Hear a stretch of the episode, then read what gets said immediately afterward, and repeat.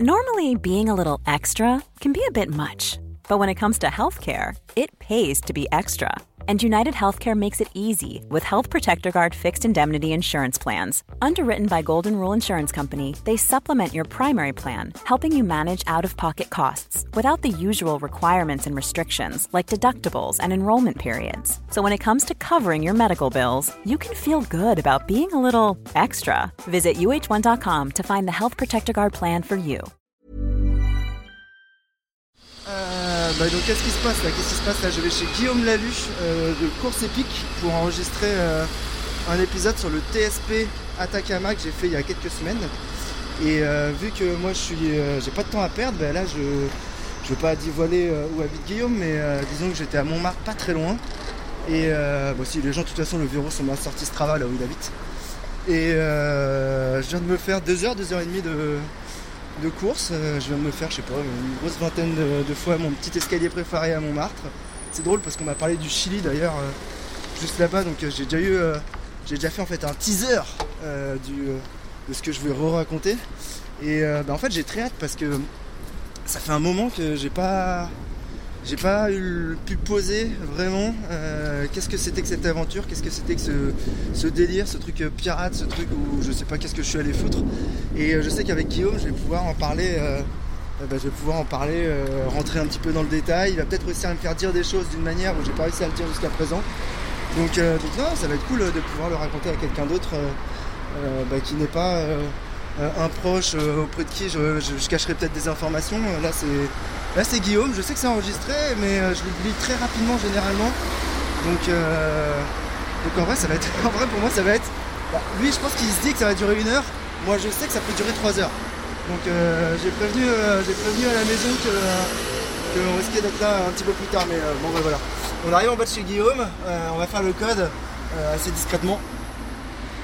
14-18, bien évidemment. Sur le pôle. Alors, ça c'est le difficile moment où on recherche les prénoms. Hop, ça c'est bon.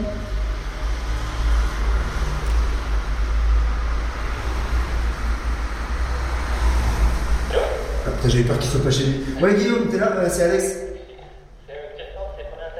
Merci.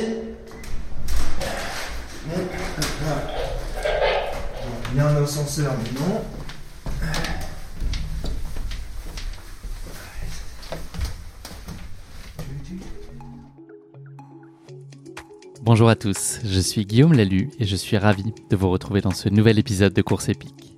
Course épique, c'est le podcast Running et Trail qui vous fait vivre dans chaque épisode une histoire de course hors du commun.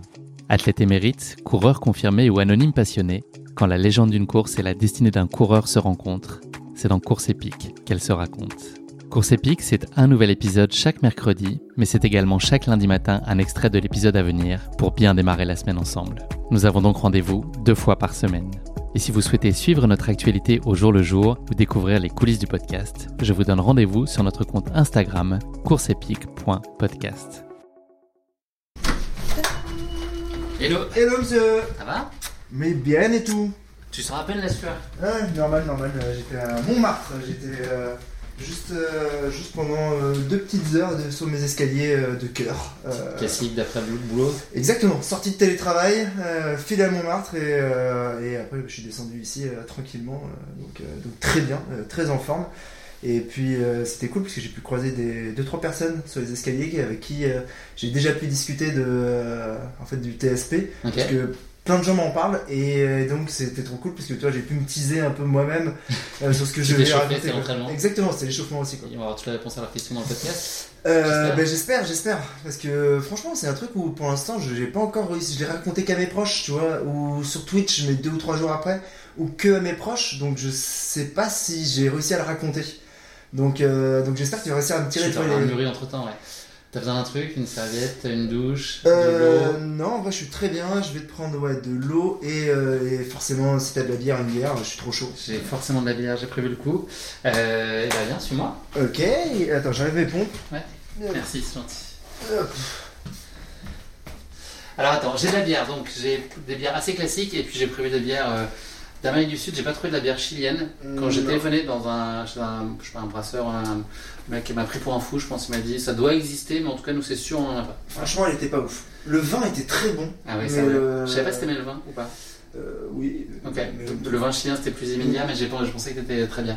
Donc des bières normales, des bières euh, parfumées aux fruits rouges, et puis des bières euh, argentines pour faire. Argentine, c'est nickel. Ok. Bah nickel. Let's go. Et je vais prendre la même. Hop. Je te l'ouvre. Hop là. Est-ce que tu veux un verre? Euh, non, merci. Non, merci. Non? Non. Parfait.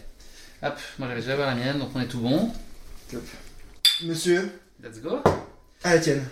Et bah, je crois que c'est l'heure de se mettre à table dans tous les sens du terme, mon cher Alex. Ok. Ah, amusant parce que d'ailleurs, en venant, j'écoutais un épisode de Popote. Ok. ouais. Euh, donc, euh, donc, euh, ouais, L'épisode de. Noël qui est sorti ce matin Ouais. Il est sorti ce matin. Ouais, Euh, frais, il sort du four. Vous parlez, euh, vous parlez beaucoup trop de glucides, de protéines et de. Ouais. euh, T'as compris ou pas euh, franchement, c'est un niveau. Ah, c'est en vrai, ça commence à être un peu technique, mais, ouais. euh, mais c'est bien parce que c'est très posé. Ok, donc, cool. euh, c'est C'était un Saint-Élion, donc Beth, il avait fait nuit blanche. Ouais, c'est lui, il s'entend pas. J'ai l'impression que t'es plus fatigué que lui. Et moi, je suis plus fatigué que lui parce que j'ai fait quasiment nuit blanche et que je suis beaucoup moins fort que lui. Moi, j'avais fait la Saint-Express, je suis arrivé quasiment en même temps que lui, mais j'avais fait 34 km de moins. Et je m'attendais pas, en plus, à la fin de l'épisode, à une petite cerise sur le gâteau, c'est-à-dire bah, qui raconte son UTMB. Ça, Ouais, cool. C'est cool aussi. Ouais, cool ouais. aussi. Ouais. Donc, euh, ouais, ouais, bah, très bien. Euh, Popote, moi, ça m'a bien, ça m'a bien mis en bouche pour, euh, pour aller à la table. Tu veux qu'on aille où? Bah, là-bas, dans, dans, dans le salon, regarde, hop. Let's go, nickel. Alors, euh, installe-toi ici, tu seras mieux. La chaise est plus confort. Ouais. Vieux. Et j'ai allumé le sapin quand même, parce que c'est pas tous les jours du monde, je fais encore moins à Noël. Ouais, par contre, tu l'as acheté début décembre, tout ça Ouais, j'ai acheté exprès parce que à cause de la Saint-Élion, euh, comme j'étais pas là ce week-end-là, Ouais, t'as le week-end d'avant, résultat, euh, Ouais, il tient un peu la gueule, le normal. euh, ouais, le 27 décembre, il, fait, il ressemble plus à grand chose. Bienvenue dans ce nouvel épisode euh, exceptionnel de Course Épique. J'ai le plaisir, euh, comme vous l'avez probablement déjà entendu, d'être en compagnie euh, ce soir d'Alexandre Bouchex, alias Casquette Verte. Salut Alex. Hello, hello, hello Guillaume. Euh, je suis ben, rare dans ton podcast. euh, C'est vrai que ça faisait vraiment. moins de trois semaines qu'on n'avait pas Ouais, échangé, ouais, je pense. Exactement, exactement. T'as bien réveillonné, ça va euh, C'est quoi la chose dont t'as le plus abusé là, sur ce, tunnel de réveillon, puisqu'on est le 27 décembre aujourd'hui? Euh, ben, euh, niveau bouffe de tout, mais euh, en termes d'hydratation, je suis repassé au rhum. J'ai redécouvert le rhum cet hiver, euh, qui m'avait rendu fou quelques quelques fois dans mes années étudiantes. Donc je me l'étais interdit. Et là, j'ai redécouvert le rhum. Donc j'ai passé un, réveillon agité, on va dire. euh, C'est mais- quoi le meilleur accord, mais rhum euh, Non, parce que là, le, le rhum en venait en, ouais, en digestif. Le Euh, trou, euh, principalement Le digestif. trou martiniquais? Euh, ouais, Martiniquais? ouais, euh, bah, martiniquais? bah, tu peux, t'en as un peu partout, à la. Réunion. Ouais, le t'en trou réunionnais aussi. euh, Mm. Beaucoup dans, dans, dans les dans les îles, hein, mais euh, ouais, euh, Le trou, il est. On va s'arrêter là-dessus. exactement. Pour le, le rhum de Noël. personne. Alex, pour la petite histoire, on enregistrait chez toi il y a un an, quasiment jour pour jour. Là, j'ai regardé dans mes archives, on était euh, le 26 décembre. On faisait à ce moment-là euh, le bilan de tes trois années précédentes de course épique. Donc, euh, l'histoire se répète à nouveau en cette fin d'année, puisque cette fois, j'ai le plaisir de te recevoir chez moi. On va y parler du TSP, qui ne veut pas du tout dire le trail des sapeurs-pompiers. Et pourtant, t'en aurais bien eu besoin, je pense, pour éteindre l'incendie intérieur qui devait vivre en toi là pendant ton aventure euh, au Chili que tu nous raconter aujourd'hui, qui est euh, le Speed Project Atacama TSP. C'est ça le, le sens de cet acronyme. Euh, je vais en défleurer un tout petit peu le principe. Donc, c'est une course qui s'étire euh, sur environ 500 km à travers le désert d'Atacama au Chili, réputé pour être le désert le plus aride du monde.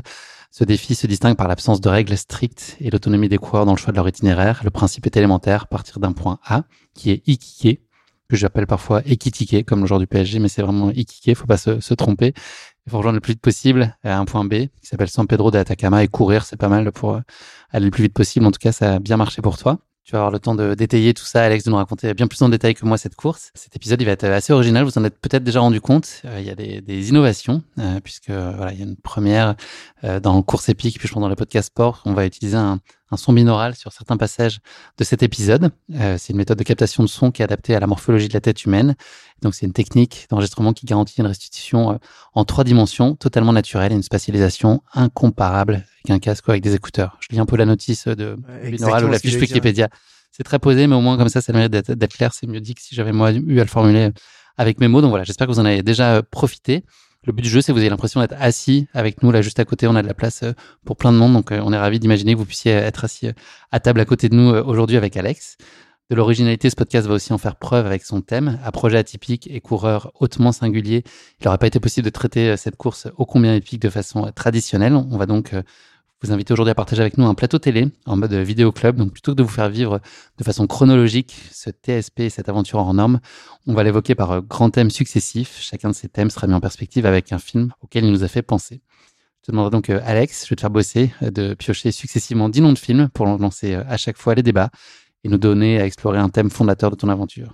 Ça te va? Ouais, parfait, parfait. Le TSP, parce qu'on est obligé de le prononcer à l'américaine, parce que c'est un ricain qui l'a inventé, ce truc-là. Depuis que j'essaye de l'expliquer, je, dis à tout le monde que j'arrive pas à l'expliquer, parce qu'en fait, il y a qu'en le vivant que tu peux réellement euh, comprendre euh, qu'est-ce qu'il y a dans ce truc-là. Et, euh, et, quand on en a parlé tous les deux, on a eu cette idée de ouais, d'utiliser des films pour bah, donner des sensations, des, des feelings, des images que des, voilà, que, qui parlent à tout le monde pour pouvoir expliquer un peu ce que c'est. Donc euh, ouais, je suis très très chaud pour ça. Au niveau du son, je suis impatient de voir la qualité que ça va avoir. Je suis impatient d'écouter ce propre épisode. Donc je, je me parle à moi-même là quand j'écouterai ça en train de courir, parce que tu as dit que ça sera totalement naturel pour les auditeurs, mais pour nous là actuellement ça l'est pas du tout. Alors là, il faut savoir qu'il y a à peu près 12 micros et il y a un mec, il a des écouteurs dans ses oreilles et il nous regarde et on doit faire semblant qu'il est pas là. Donc ça c'est euh, franchement mais. Euh, Alors que pourtant on te voit, Hervé. C'est encore une nouvelle expérience. Il cligne de l'œil, il est avec nous. Alex, comme on est des gourmands, on va aussi, euh, au fil de nos échanges, euh, sûrement laisser place à des breuvages, on l'a entendu déjà, mais à quelques mets aussi euh, bah, d'Amérique du Sud. Voilà, c'est Empanadas au menu ce soir pour nous accompagner. Donc là, t'arrives de ta course, dès que t'as un petit coup de faim, on fera une pause ravito. Ça te va? Parfait, parfait. Putain, je suis étonné que t'aies pas fait le jeu de mots des mets locaux. parce que ah ouais, les mets locaux. Locaux, des mets un peu fous. Euh, espagnol, locaux. Donc, ah, bien joué. franchement, incroyable. Je viens de le trouver là. Bon, bah écoute, Alex, let's go. Moteur, action. Feu. Ça tourne. On va donc commencer avec le premier film, Alex. Je vais donc te faire bosser, comme je te le précisais juste avant. Il va falloir que tu pioches le nom de ce premier film. La petite pioche est devant toi. J'ai mis des numéros, donc là, je pense que tu devrais y arriver. Ok, alors c'est assez facile. Alors le premier film est un film que déjà j'ai vu, donc euh, ça va aider euh, parce que je pense qu'il y en a que j'ai pas vu. C'est Projet X, Projet X, euh, film américain étudiant par excellence, qui est le, le film de comment dire c'est euh, il y a un mec qui se dit euh, je vais faire une teuf, qui invite euh, quelques personnes et puis finalement il y a vachement plus de monde qui vient et entre ce qu'il s'attendait à avoir et ce qu'il a eu, il y a un différentiel de masse. De 500 personnes en l'occurrence. De 500 personnes, tu, as le, tu as le décompte. Exactement. Donc Projet X, effectivement, c'est bah, la raison pour laquelle on a choisi ce thème, c'est ce côté un peu pirate, pas de règles, qui est vraiment purement l'esprit de ce TSP. On va avoir l'occasion justement d'expliquer un peu mieux le principe de la course euh, en rentrant par ce film-là. C'est un film de Nima Nourizadeh, qui est un réalisateur anglais et qui date de 2012, voilà, film américain. donc voilà, le principe, c'est euh, trois lycéens qui décident de sortir euh, de l'anonymat, de faire une, petite fête. Euh, ils ont pas mal d'ambition sur la fête et voilà, rien ne les a vraiment préparés. la soirée qu'ils s'apprêtent à vivre, c'est le synopsis du film, donc ça se veut être très énigmatique. La rumeur se propage rapidement, tandis que les rêves des uns s'effondrent, les résultats scolaires des autres dégringolent et des légendes se forgent. Voilà, on aura l'occasion un peu détaillé. Je te propose qu'on regarde la bande-annonce de ce film. Ah, chaud. Tu crois qu'on peut dire que j'assure? Normal. Ça pourrait aussi marcher pour la soirée de fin de ah, TSP. Ça, ça, ressemblait, euh, ça ressemblait drôlement à ça quand même.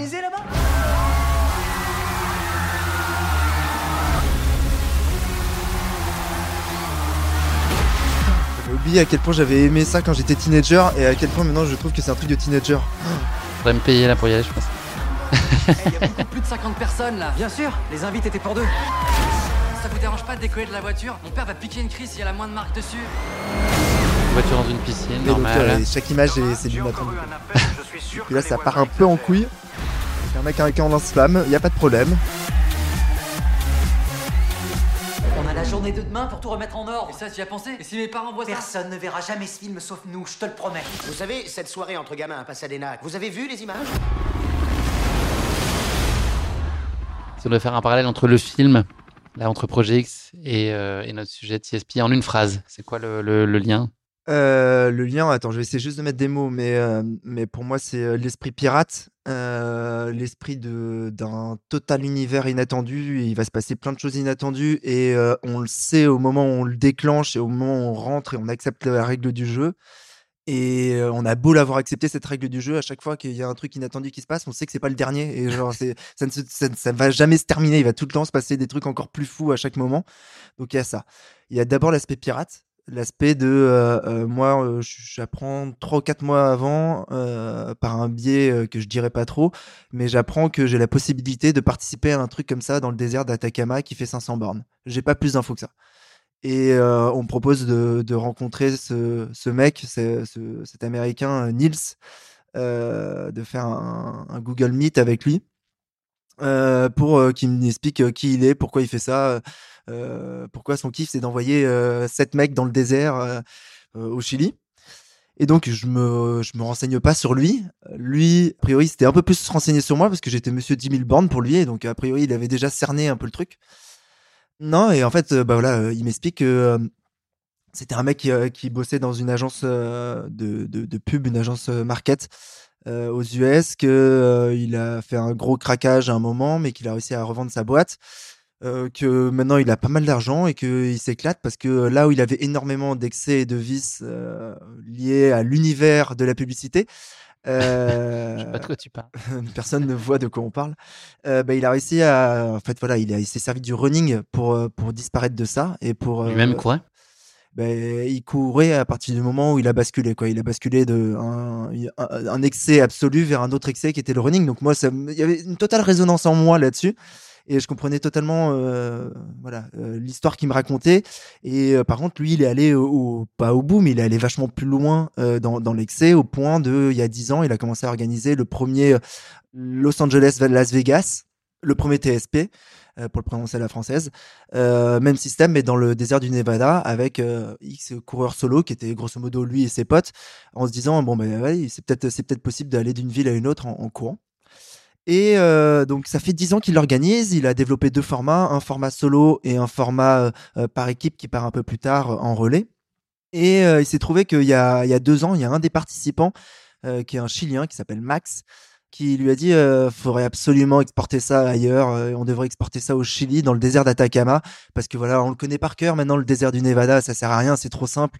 On est aux US, il y a trop de gay stations, il y a trop de de de, de 7-Eleven, euh, enfin, c'est trop facile euh, ici, faut qu'on aille le faire à un endroit où où tout easy euh, ne fait pas partie de la règle de base. Et donc, il a proposé de, de partir de, de là où habitent ses parents, c'est-à-dire à Iquique, et ils ont essayé de se dire bon ben jusqu'où on peut aller quoi. Qu'est-ce qui serait inimaginable de faire? Donc c'était euh, Iquique San Pedro. Et euh, ça s'arrête là. Ça s'arrête réellement là. C'est euh, pas plus d'organisation que tu vas du Iquique à San Pedro tu pars du skatepark à 4 heures du matin le lundi. Tu dois arriver le dimanche avant la pool party le reste il y a deux règles. Première règle no rules. Deuxième règle no spectators. Point. Et tu n'auras pas plus d'infos que ça. Donc tu termines un Google Meet trois mois avant à pas avoir plus d'infos que bon ben voilà, il faut que tu sois au skatepark à 4h, 4h du matin et il faut que tu sois à San Pedro de Atacama avant dimanche. Tu avais pris ta décision là tout de suite à l'issue du Google Meet? Je l'ai prise avant. Moi, à partir du moment où ils m'ont dit, ça te dit d'aller faire un truc de 500 bornes dans le désert, euh, j'avais déjà pris la décision. C'était sûr. C'était sûr. J'avais trop envie d'une expérience comme ça. Après, le, la seule vraie problématique que j'avais, c'était que, euh, ben forcément, toute l'année était déjà remplie d'ultras. Donc, j'ai dû le caler entre deux ultras. Je l'ai calé entre euh, c'était quoi? Juste après la Diag, juste après le. Euh, ah oui, entre la Diag et Saint-Élion. Ouais. ouais, il y a eu Diag, Koulamamen, euh, Chili, et la semaine d'après, il y avait Saint-Élion. Donc, donc j'ai dû juste me démerder pour le caler au milieu, que ce soit avec les congés au taf ou physiquement pouvoir le rentrer. voilà, ça, c'était une autre histoire, une autre gestion de l'inattendu. Mais donc, il y a eu ce truc trois mois avant, et, et après, il y a bon, bah, qu'est-ce que tu construis dans ta tête pour te dire, bah, je vais partir de l'autre côté de la Terre, je suis jamais allé aussi loin, dans un désert tu tapes euh, désert d'Atacama sur YouTube, tu tombes sur Fred et Jamie, euh, qui sont, a une vraie émission, il y a une émission là-dessus où il t'explique que a, c'est l'endroit le plus aride de la Terre, etc. Ah oui, Jamie Et, qu'il n'a pas plu depuis 8 ans là-bas. Euh, et tu dis ok donc c'est vraiment là toujours envie d'y aller t'as toujours toujours envie d'y aller en fait tant que tu sais pas voilà c'est c'est vraiment ce truc-là, c'est euh, la vraie phrase. Je crois que j'ai déjà dit en plus en course à pic, mais c'est la phrase de, de Mark Twain. Là, c'est ils ne savaient pas que c'était impossible, alors ils l'ont fait. C'est exactement ça. Tu sais pas que c'est pas que c'est impossible. Tu sais qu'il va y avoir l'inattendu. Euh, trois mois, tu es encore assez loin pour pas avoir à stresser. Tu te dis, ouais, de toute façon, j'ai le temps, je pourrais gérer ça euh, la semaine d'avant. Et puis, plus ça avance, plus tu te rends compte qu'il faut quand même que tu t'organises un minimum parce que, effectivement, il y aura pas de ravito tous les 15 bornes comme sur un UTMB, une Diag, les Templiers, comme sur n'importe quelle course qu'on connaît. C'est là cette fois-ci, c'est vraiment comme ce que j'avais vécu un peu plus tôt dans l'année avec le Paris plage avec Loïc. mais en version française, donc euh, des villes et des cimetières où on peut boire de l'eau euh, facilement. Euh, bah, là-bas, il n'y a pas de ville, il n'y a pas de cimetière, il n'y a, rien. Donc, comment on organise ça en plus sans avoir bah, aucun feedback de participants parce que jamais personne l'a fait, sans avoir un roadbook, sans rien avoir en fait, en se débrouillant. Euh, donc euh, c'est un côté aventure que moi je n'ai pas. Moi je suis un Parisien euh, euh, qui prend le métro, qui est mon passe Navigo, mais je suis habitué à avoir des repères, des facilités et euh, quelque chose qui m'assiste dans la vie tout le temps. Reprendre la main sur sur l'inattendu, ça je je l'ai pas quoi. Donc c'est vraiment pour ça que j'ai projet X dans la tête, c'est que les gamins qui organisent leur soirée, bah très bien, ok, une soirée on l'a déjà fait, on le fait dans une maison, pas de problème. Mais en fait, tu peux jamais t'attendre à ce qu'il y ait 500 personnes. Mais moi, je pouvais pas m'attendre à ce que c'était réellement 500 km et le désert euh, qui va avec ça quoi. Il y a euh, une notion qui est fondamentale dans cette course, c'est une course en solo, mais euh, il y a le point de l'assistance. C'est quoi les, les principes, les grandes règles? Je pense qu'il y a des configurations assez variables sur euh, les crews qui entouraient euh, les coureurs. Vous étiez sept cette année, c'est ça? Alors, il y avait sept coureurs au Solo. départ, deux femmes et cinq hommes. Les profils de ces gens-là, euh, ben moi, en fait, ça m'a fait dire que, euh, ben, en fait, quand il y a que des fous autour de toi, euh, au moins t'es pas fou. Euh, voilà, tu, tu te sens pas différent. Je me suis rendu compte que ailleurs sur Terre, avec des gens qui vivaient dans d'autres villes, qui avaient d'autres cultures de vie, d'autres façons de vivre, d'autres principes de, de culture, ben, on pouvait avoir fondamentalement la même passion et le même amour de la borne et le même amour de l'ultra endurance. Et Donc c'est l'état d'esprit, ça, enfin, c'est aussi un état d'esprit qui est commun, en gros. ah bah, c'est ça tu, qui... ouais, tu, tu, le- tu le sens. Tu le sens que c'est des gens qui euh, aiment autant que moi courir euh, et euh, courir très longtemps et qui aiment pas la douleur, mais qui aiment avoir un seuil de douleur élevé, qui aiment y résister en tout cas. Et pourtant, on est très différents quand tu nous regardes euh, les uns les autres physiquement et dans nos rites et dans notre culture, on est très très différents. Donc on est sept au départ. Les crews, alors comment ça se passe? Disons que moi j'ai un, sponsor qui est autant à l'arrache que moi. Euh, donc ça c'est vraiment, en fait ça me fait plaisir. D'une certaine manière, ça a rendu l'histoire encore plus belle. C'est que à la base, donc euh, Salomon qui, m'a financé hein, pour ce projet, euh, il devait m'envoyer trois personnes. Je crois que c'est des Américains, un vidéaste, un photographe et un, un pilote de drone pour faire de l'image parce que effectivement c'est très très beau là-bas donc ça, on, on allait avoir des images de dingue. Et qui le jour d'avant ou tu sais le matin du départ te disent ah ben non on a eu des problèmes de visa finalement nous on peut pas venir. Et donc là tu te passes de waouh je vais avoir le documentaire de l'année à il faut qu'on trouve des GoPro très rapidement. Pourquoi? Parce qu'on est que deux au final. Donc c'était euh, moi et ma compagne moi et Charlotte. Donc nous on est parti sur une configuration de simple c'est ben on est deux on se débrouille et voilà. Voilà notre configuration. Deux on se débrouille et un- et un pick-up les autres étaient un petit peu plus armés, euh, c'est-à-dire qu'ils allaient être entre euh, le coureur plus entre minimum 2 et euh, max, ils étaient 4 ou 5 personnes pour un coureur. Ce qui permet que, à l'inverse de nous, eux, ils pouvaient avoir bah, plusieurs pilotes, des gens qui paissaient, qui couraient avec le coureur. Euh, ils pouvaient en même temps qu'il y ait quelqu'un qui conduise, quelqu'un qui prépare la bouffe, quelqu'un qui est en train déjà de faire les communications, de quelqu'un qui est en train de faire la vidéo, qui est en train de monter, qui est en train d'envoyer. Euh, nous, on n'avait rien en fait. euh, Enfin non, à l'inverse, j'avais tout. Euh, j'avais une Charlotte assistante qui me faisait aussi bien le pilotage, la cuisine, la gestion mentale, les rations de ravitaillement, parce qu'il fallait rationner parce qu'on savait pas si on partait au final pour si ça allait vite 4 jours, si ça allait moins vite 7 jours. La sécurité, le guidage, du community management, de la prise de vidéo, de la prise de son, des courses, Euh, j'avais j'avais quelqu'un qui gérait tout. Et effectivement à refaire moi j'ai vécu la plus belle aventure et j'ai l'impression que Charlotte c'est la façon dont elle me décrit. Elle a vécu aussi la plus belle aventure humaine et à deux qu'on peut vivre. Mais à deux c'est euh, se mettre une épine énorme dans le pied avant de partir courir 500 km de partir déjà à deux. En étant ne serait-ce que trois euh, ou quatre ou plus euh, ça pourrait être un autre modèle Elle pouvait suivre en temps réel, elle avait une idée de là où tu étais, ou c'était, euh, vous aviez des points de passage que vous imaginiez euh, Mais en fait, c'est c'est ça, tu vois. Avant le départ, tu, tu sais pas, on s'était dit, euh, bah, je sais pas, on verra. hein. De toute façon, on verra sur le tas comment ça fonctionne. euh, On ne savait pas trop. Moi, j'avais. euh, T'avais un itinéraire, vous avez tracé quand même, c'est possible de, de faire ça, d'imaginer, ou il y a une théorie euh, qui ne survit pas à la, après à la réalité des choses? Alors, euh, le premier truc, c'est qu'en tant que bon parisien, euh, bah, tu vois, comme là, hein, moi, j'ai tapé l'adresse ce soir, j'ai demandé à Google Maps qui m'amène et, euh, et bah, je le vois sur une trace, sur une carte et je suis à peu près la carte, quoi. Là, même concept, hein, on a tapé Iquique dans Google, on a tapé San Pedro de Atacama, on a vu qu'il nous faisait prendre, euh, grosso modo, une autoroute sur 80 bornes, puis une autoroute pour rentrer dans le désert sur 50 bornes, puis la panaméricaine, c'est l'autoroute qui traverse toute le, bah, du nord de l'Amérique jusqu'au sud.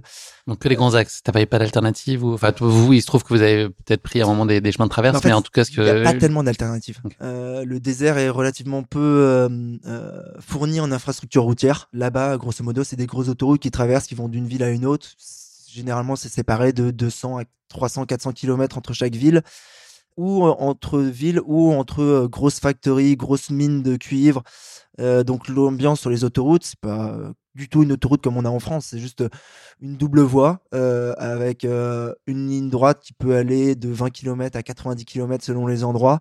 Des camions H24 qui font passer les camions français pour des Twingo. ça roule vite, ça roule fort. Il n'y a pas de station essence, il n'y a rien en fait à part la route. Donc c'est un peu l'ambiance. Et comment tu t'organises avec ton crew dans ce cas-là? Bah, Tu choisis, tu choisis, à toi de voir la règle.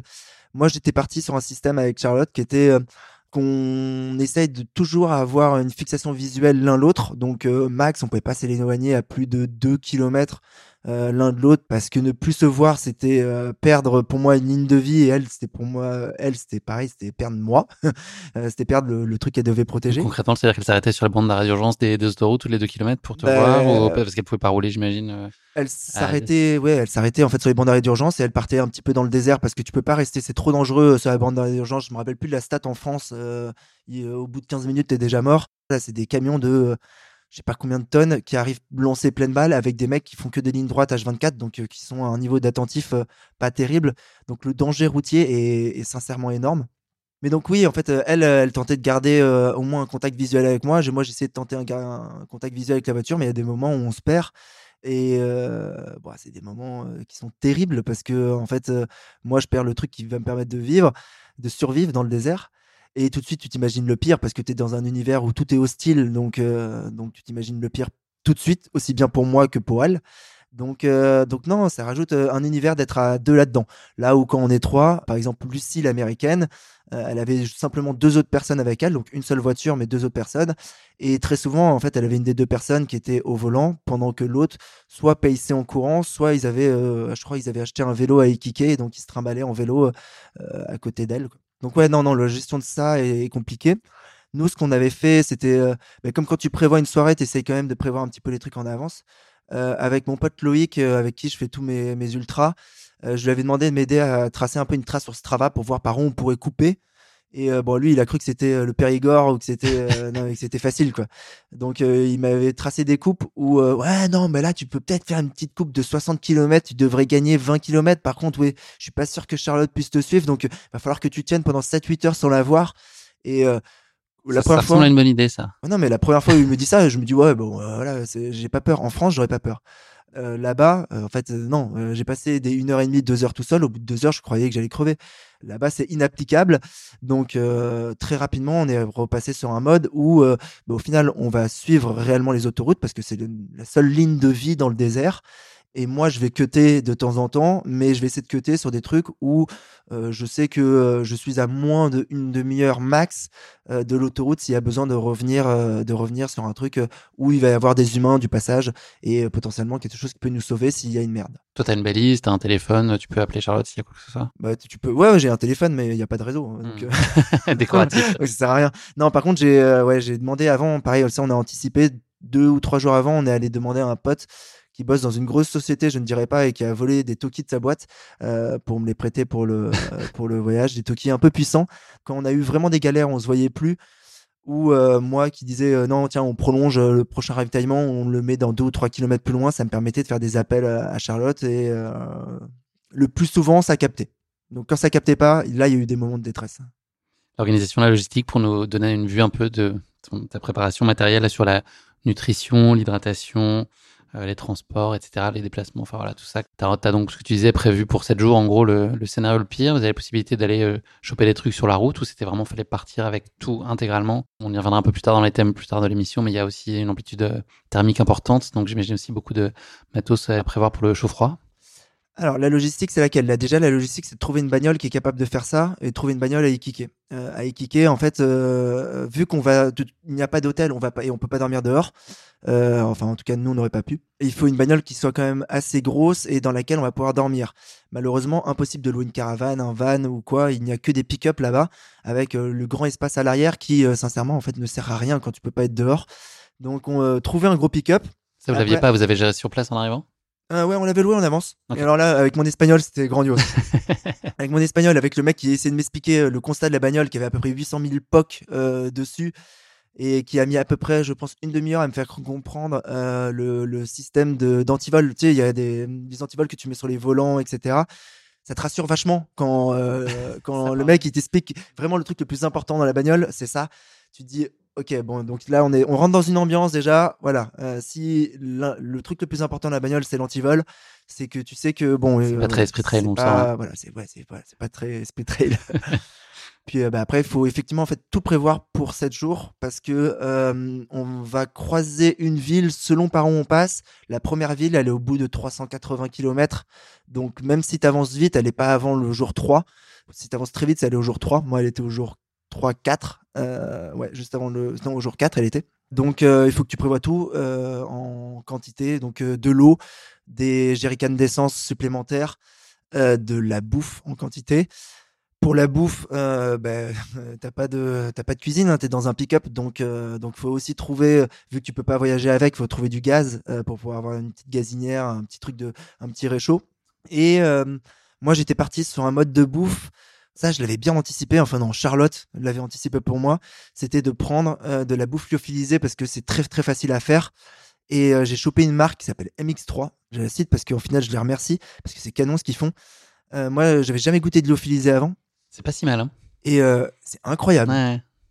J'ai testé au marathon des sables, là, des- tu peux faire des trucs, euh, des raclettes, tartiflettes, euh, poulet tikka, masala, enfin des trucs Alors, euh, j'avais euh, poulet tandoori. Les trois que j'avais sélectionnés pour la course, c'était les trois où je sentais que ça pouvait passer. Euh, c'était des trucs à 1000 calories à chaque fois. Donc, je savais que j'avais compté que j'en prenais trois par jour. Je me bouffais 3000 calories. Au final, j'en ai bouffé que deux par jour parce que j'arrivais même pas à, manger, à en manger quand même un troisième. C'était trop, trop épais. J'avais poulet tandoori. J'avais euh, pas de bolo, le classique. Et bœuf bourguignon que j'ai adoré. Je me suis gavé au bœuf bourguignon. Était bien cuit, ouais, saisie à point. Ouais, c'était nickel. hein. en fait, tu mets de l'eau chaude et 10 minutes après, c'est prêt. Et ouais, non, et là où je m'attendais à un truc fade, en fait, ça a vraiment du goût. Comme en ultra, ça a vraiment de l'importance au final d'avoir des goûts de temps en temps qui remontent. Là, effectivement, quand tu es au désert, au bout de toi-même, euh, avoir ce réconfort par la bouffe, aussi bien calorique que gustatif, ça, Super réconfort. ouais. c'est, Mm. c'est- ça fait partie prenante de ce qui te permet d'aller au bout. Quoi. Mais bouffer ouais, un, un petit euh, bourguignon à 7h, 7h30 du mat, au lever de soleil dans le désert d'Atacama, alors que tu es en train de courir et de manger en même temps, franchement, des moments comme ça, c'est rare. quoi. C'est rare. Sur l'hydratation, là, sur l'eau, vous partiez avec tout le stock, là, pareil, pour le- les, au moins la première ville? Euh, Ça fait quoi en termes de litres? Enfin, c'était quoi ta conso euh, On avait quotidienne? 13 bouteilles de 6 litres 5, 80 donc, euh, ouais. donc on avait 85 litres de flotte, donc 85 kilos de flotte aussi à porter, c'est très pratique. Pour euh, boire, se nettoyer et euh, pour euh, faire la cuisine. Et finalement, je pensais que j'étais large avec 85 litres en me disant, allez, euh, 12 litres par jour, ça me paraissait quand même énorme pour moi qui suis un, un peu un, un dromadaire euh, là-dessus. euh, C'est-à-dire qu'une fois que j'ai bu, euh, j'ai plus besoin de boire pendant très longtemps. Et euh, non, on a tout égommé en 5 jours, alors qu'on a racheté quelques trucs euh, sur la ville qui était euh, la, la- la- La bourgade, la grosse bourgade. Ouais, la grosse bourgade, il y a un aéroport, mais euh, c'est- ça s'appelle Calama. Il y a un aéroport au milieu du désert. Donc c'est quand même une bonne, bonne ville, mais qui, moi, dans la trace, je, je l'évitais au maximum. Juste, on passait euh, pour choper une épicerie à l'extérieur, mais pas plus. 84 litres de flotte, euh, je sais pas, Une 40 pastille litres de sel aussi ou pas? On avait ça. des sables. oublié. J'ai complètement ça, je m'en suis voulu parce que je le prends sur toutes mes courses et euh, maintenant je me suis habitué. Et euh, en préparant les affaires la veille, effectivement, moi j'ai tout le temps les petites gélules de sel, pas les pastilles, les gélules. Et je me gaffe de ça sur les courses en plus. Et je perds énormément de sel. Moi, je suis quelqu'un qui sue euh, très salé. Donc là, oui, je me suis rendu compte que je les avais pas. Donc je me suis dit automatiquement, il va falloir compenser par la bouffe. Donc j'ai acheté, on a acheté de la bouffe salée, du saucisson chilien. Donc qui ressemble plutôt à un salami américain, euh, qui est euh, pas ouf, mais pas si mal. Ça à m'attendais- ouf ouais, quand on te voit là. ouais. Ouais, bah, euh, je m'attendais à pire. Je m'attendais à pire, mais c'était franchement pas incroyable. Beaucoup, beaucoup de chips, la bouffe lyophilisée, et après, euh, le reste, c'était du, du sucré pur et dur, du gel et de la compote dont- du nom que je ne cite pas. Toujours pas. La Voldemort. la Voldemort. Ah non, même endroit. On est au même endroit. Toi, t'es dans quelle disposition, la physique et mentale, quand tu arrives là-bas? Est-ce que t'es T'as pas de bobo, t'as pas de pépin, tu te sens euh, affûté, plein d'envie. Euh, la tête, il y a quoi comme euh, point d'interrogation, comme appréhension? Qu'est-ce qui peut être source d'inquiétude pour toi? Déjà, il y, a deux trucs, le physique et la tête. Le physique, 13 jours avant, j'avais le coup à ma main, kilomètre 35 du coup à ma main, je me suis explosé la cheville et j'ai couru dessus et j'ai défoncé ma cheville et elle était ronde comme un bon petit tronc d'arbre. Euh, bleu comme un de sapin de Noël à côté. Ça marcherait comme image aussi, ça ou bah, La boule de sapin de Noël, elle est vraiment. Non, elle est trop petite. non, parce que c'était devenu un tronc. C'était, c'était pas beau à voir. En fait, ça, faisait. Euh, je, je suis pas euh, discriminant envers les, les, personnes âgées, mais ça faisait jambes de vieux, de très très très vieux quand même, avec tout qui est descendu dans la cheville. Euh, donc douloureux et j'ai le souvenir que juste euh, bah, quand je termine ma course, euh, j'appelle Charlotte et aussi j'envoie une photo à mon kiné en lui disant écoute tu as 13 jours mais dans 13 jours j'ai un 500 bornes au Chili donc il va falloir qu'on trouve une solution. En gros je me suis rompu les deux ligaments donc c'est la merde. Mais l'avantage c'est que voilà sur le papier je lui explique que c'est 500 bornes mais c'est 500 bornes de relativement plat. Il y a un peu de dénivelé mais il est très progressif et surtout il n'y a pas de virage. Donc c'est très rectiligne. Ma cheville n'aura peu d'efforts à part un mouvement rectiligne. Et euh, là-dessus, voilà, on met juste un protocole euh, le plus rapide en place avec lui, de manière à ce que sans antidouleur, sans injection ou quoi, euh, je puisse courir. Donc je prends le départ en me disant bon bah t'as quand même deux tendons rompus à la cheville, donc je me dis physiquement c'est pas terrible. Pour le reste, étonnamment, je me dis physiquement ça va le faire, j'ai pas peur, j'ai déjà fait 250 bornes, c'était atroce, j'étais pas bien, je dois bien pouvoir faire le double, exactement la même chose que quand j'ai commencé à courir, euh, j'avais fait mon premier semi-marathon. Et deux mois après j'avais le marathon, je me dis oh, si t'avais fait 21, tu dois bien pouvoir faire 42. Même délire, après tu le regrettes quand tu fais ton 42 hein, forcément. Même délire, je me dis euh, tu dois pouvoir le faire. Pas de problème. Par contre, j'ai une anxiété totale qui monte le jour d'avant et le, les quelques heures avant le départ parce que je me rends compte que là ça arrive et que là putain je crois que j'ai l'impression que je suis pas prêt. En fait euh, quand je rencontre les autres quand je vois le niveau d'expérience qu'ils ont le niveau ils ont l'air quand même vachement détendus mais très très rigoureux sur ce qu'ils font sur les questions qu'ils posent moi, je sais pas encore euh, ouais 10 heures avant le départ, euh, j'avais pas de data sur mon téléphone donc j'avais pas de capacité d'appeler que de service d'urgence ou quoi alors que les mecs, euh, ils ont été déjà euh, plutôt peaufinés. Euh, ok, on va plutôt prendre quelle caméra pour pouvoir filmer à tel endroit. Donc voilà, ce différentiel me fout un coup de pression terrible au point où j'ai le souvenir, mais je dors, je crois que je dors trois heures avant, avant le départ, de stress et de préparation d'affaires et de on n'est pas prêt. Et c'est atroce pour moi tout le départ parce que je sais qu'on va sortir d'une ville, donc il va la circulation. je vais avoir peur parce que Charlotte, elle va être toute seule, que cette ville, elle est pas très bien fréquentée la nuit, donc je vais la laisser toute seule dès le départ. Qu'est-ce qui va se passer à ce moment-là? Et en fait, ce qu'on se dit, c'est on a envie d'être euh, déjà loin, d'avoir moins de circulation, d'être à 60-70 km de là euh, quand on va quitter la côte et qu'on va rentrer un petit peu plus dans le désert. Il y a euh, cette crainte de ne pas savoir, mais en fait de surtout vouloir être un endroit où il n'y a plus rien à part nous, où il n'y a que à nous de gérer. et à partir de là, on va se démerder. On a fait ce qu'on a pu. On a essayé d'acheter l'essentiel, de l'eau, de l'essence. Normalement, on devrait survivre. S'il y a un véritable problème, de toute façon, il n'y a pas de règle. S'il y a un véritable problème, je me note là où je m'arrête, je me fous dans la bagnole, on va ailleurs et je me redéposerai à cet endroit, je peux recourir. Tout est imaginable. Réellement, cet état d'esprit. Et euh, comme je disais, ben, le, départ, il est à 4 heures du matin. J'ai dormi vraiment mal. J'ai dû dormir ouais, deux ou trois heures euh, la nuit d'avant. Et tu te dis, putain, je vais partir pour un 500 bornes. Je, je t'es programmé de me faire 130, 140 bornes le premier jour. Et je me dis, ok, d'habitude tu dors 10 heures avant un ultra, là tu es en train de dormir 2 heures avant, ça va pas le faire du tout. Donc j'hésite même à, me dire, attends, on a l'hôtel jusqu'à 11 heures, qu'est-ce qu'on se fait chier? Je suis à 200 mètres du skatepark, limite, on pourrait le faire. On m'a expliqué que d'autres gens l'avaient fait aux États-Unis. C'est-à-dire qu'on prend le départ avec tout le monde. Je vais au skatepark, boum, on prend le départ. let's go TSP. Euh, moi, je m'arrête au bout de 100 mètres. on va se coucher à l'hôtel. Je vais me dormir et je démarre à 11 heures. Euh, au pire, ce n'est que 7 heures de retard. Et sur une course de 500 bornes, 7 heures de retard, c'est rien. Donc, euh, à y repenser, avec plus d'expérience, peut-être que c'était quelque chose que je recalculerais. C'est-à-dire que oui, le 4 heures du matin, il est fait par l'organisation pour nous, nous mettre d'une certaine manière un petit peu dans la merde aussi parce que euh, ben, on va quitter une ville par l'autoroute, on va passer un péage, donc euh, si on bloque la route parce qu'on est en train de rouler, euh, les bagnoles elles sont à 20 km heure, nous on court sur la bande d'arrière d'urgence, sachant que à la sortie de la ville jusqu'à l'aéroport, ça ressemble quand même à une autoroute française, donc il y a, y a, pas tellement d'espace, on peut pas partir facilement dans le désert pour pour échapper à la circulation. Donc l'organisation nous fout ça à 4 heures du matin, mais il n'y a pas de règles. Et ça fait tellement bizarre de pas avoir de règles que tu as tout le temps envie de lever le doigt et de demander si tu as le droit en fait au départ. Et il te faut un certain nombre d'heures à comprendre que non, tu fais ce que tu veux en fait. Alex, est-ce qu'on a bien planté le décor avec ce projet X là Ouais, ouais, très, bien, on très a- bien. Ouais, on a tout dit. Bah, ça va pas se passer comme ça quand même parce que tu me connais. tu vas avoir une question qui pique par film, c'est obligé. Ok. Ah ouais, ça aurait été trop beau que tu, tu y échappes. Euh, donc Projet X, question en lien. une question un peu euh, Ouais. Alors, le film, il a été inspiré d'une fête organisée par une personne qui s'appelle Corey Worthington à Delaney en Australie. Donc, cette personne a réellement existé et a inspiré le film. Euh, L'adolescent de l'époque a publié euh, l'adresse de sa soirée sur MySpace. On se prend un petit coup de, un petit coup de pelle. Je pense que c'est comme ça qu'on dit là. C'est dans l'air du temps. Euh, et donc, il a fait venir 500 personnes. Une fête qui a évidemment dégénéré dans les grandes largeurs. Les voisins ont appelé la police, qu'on débarqué en trombe. Ça ressemble globalement à ce qu'on a vu dans la bande-annonce. Il y a une foule qui a commencé à la repousser. Nana, ils se sont fait venir l'hélicoptère. Enfin bon, c'est parti complètement en sucette. Est-ce que tu peux me dire combien, euh, combien a été estimé le montant des dégâts matériels consécutifs euh, à cette euh, petite sauterie euh, chez maman et beau-papa pendant leur absence? C'est quand même pas mal, mais c'est pas Ouais, 10 c'est millions pas- non plus, c'est Dollar cana- euh, en dollars. en dollars australiens. ouais. Dollars australiens, bien évidemment. Euh, un, un million deux? Non, beaucoup moins. Beaucoup moins? Mais ouais, beaucoup moins. 20 000. 20 000 C'est des, ouais, 20 000 dollars. Petit joueur. C'est décevant quand même. Hein Et- la, maison était en polystyrène en fait. Ouais, probablement, ouais.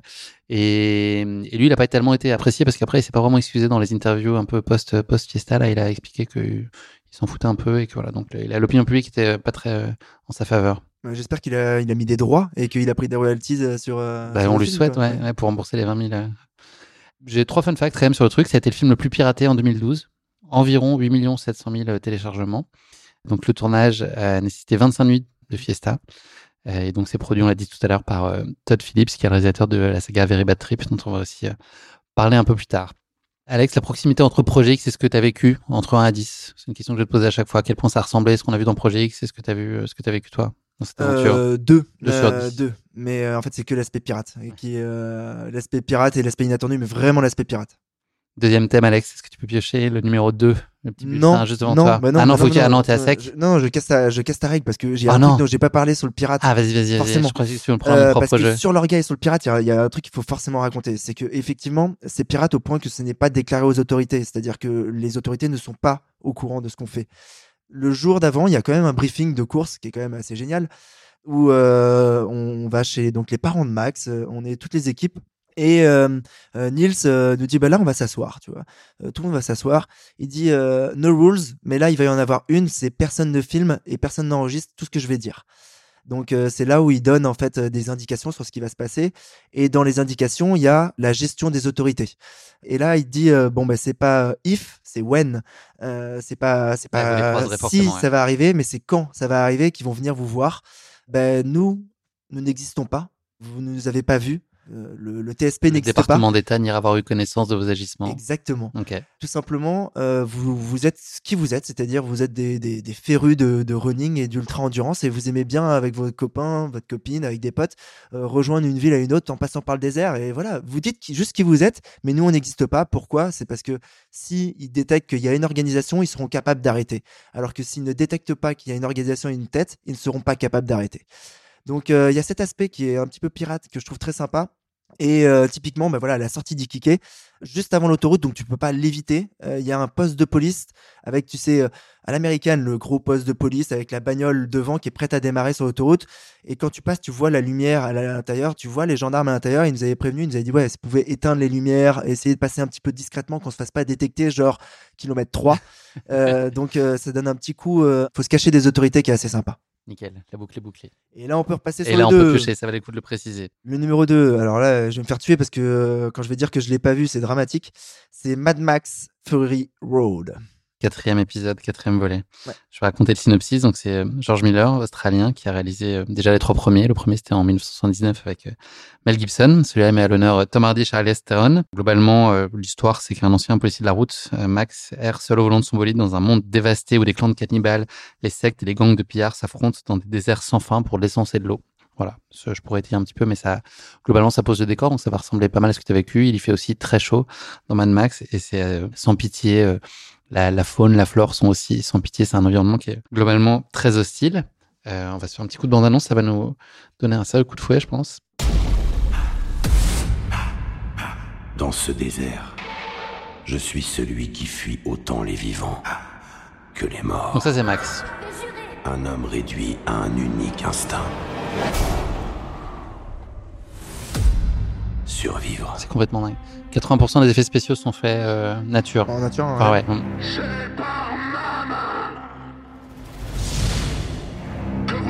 Là, ça ressemble. Ouais. Ah ouais, là, ça ressemble grave. Tempête de sable, t'as vu? Yes, on a eu tempête de sable, j'ai vu des tornades de sable. Il y en a une, je pensais me la prendre d'ailleurs. On n'a pas eu des grosses grosses tempêtes, mais on a eu euh, des tornades euh, qui étaient un petit peu loin.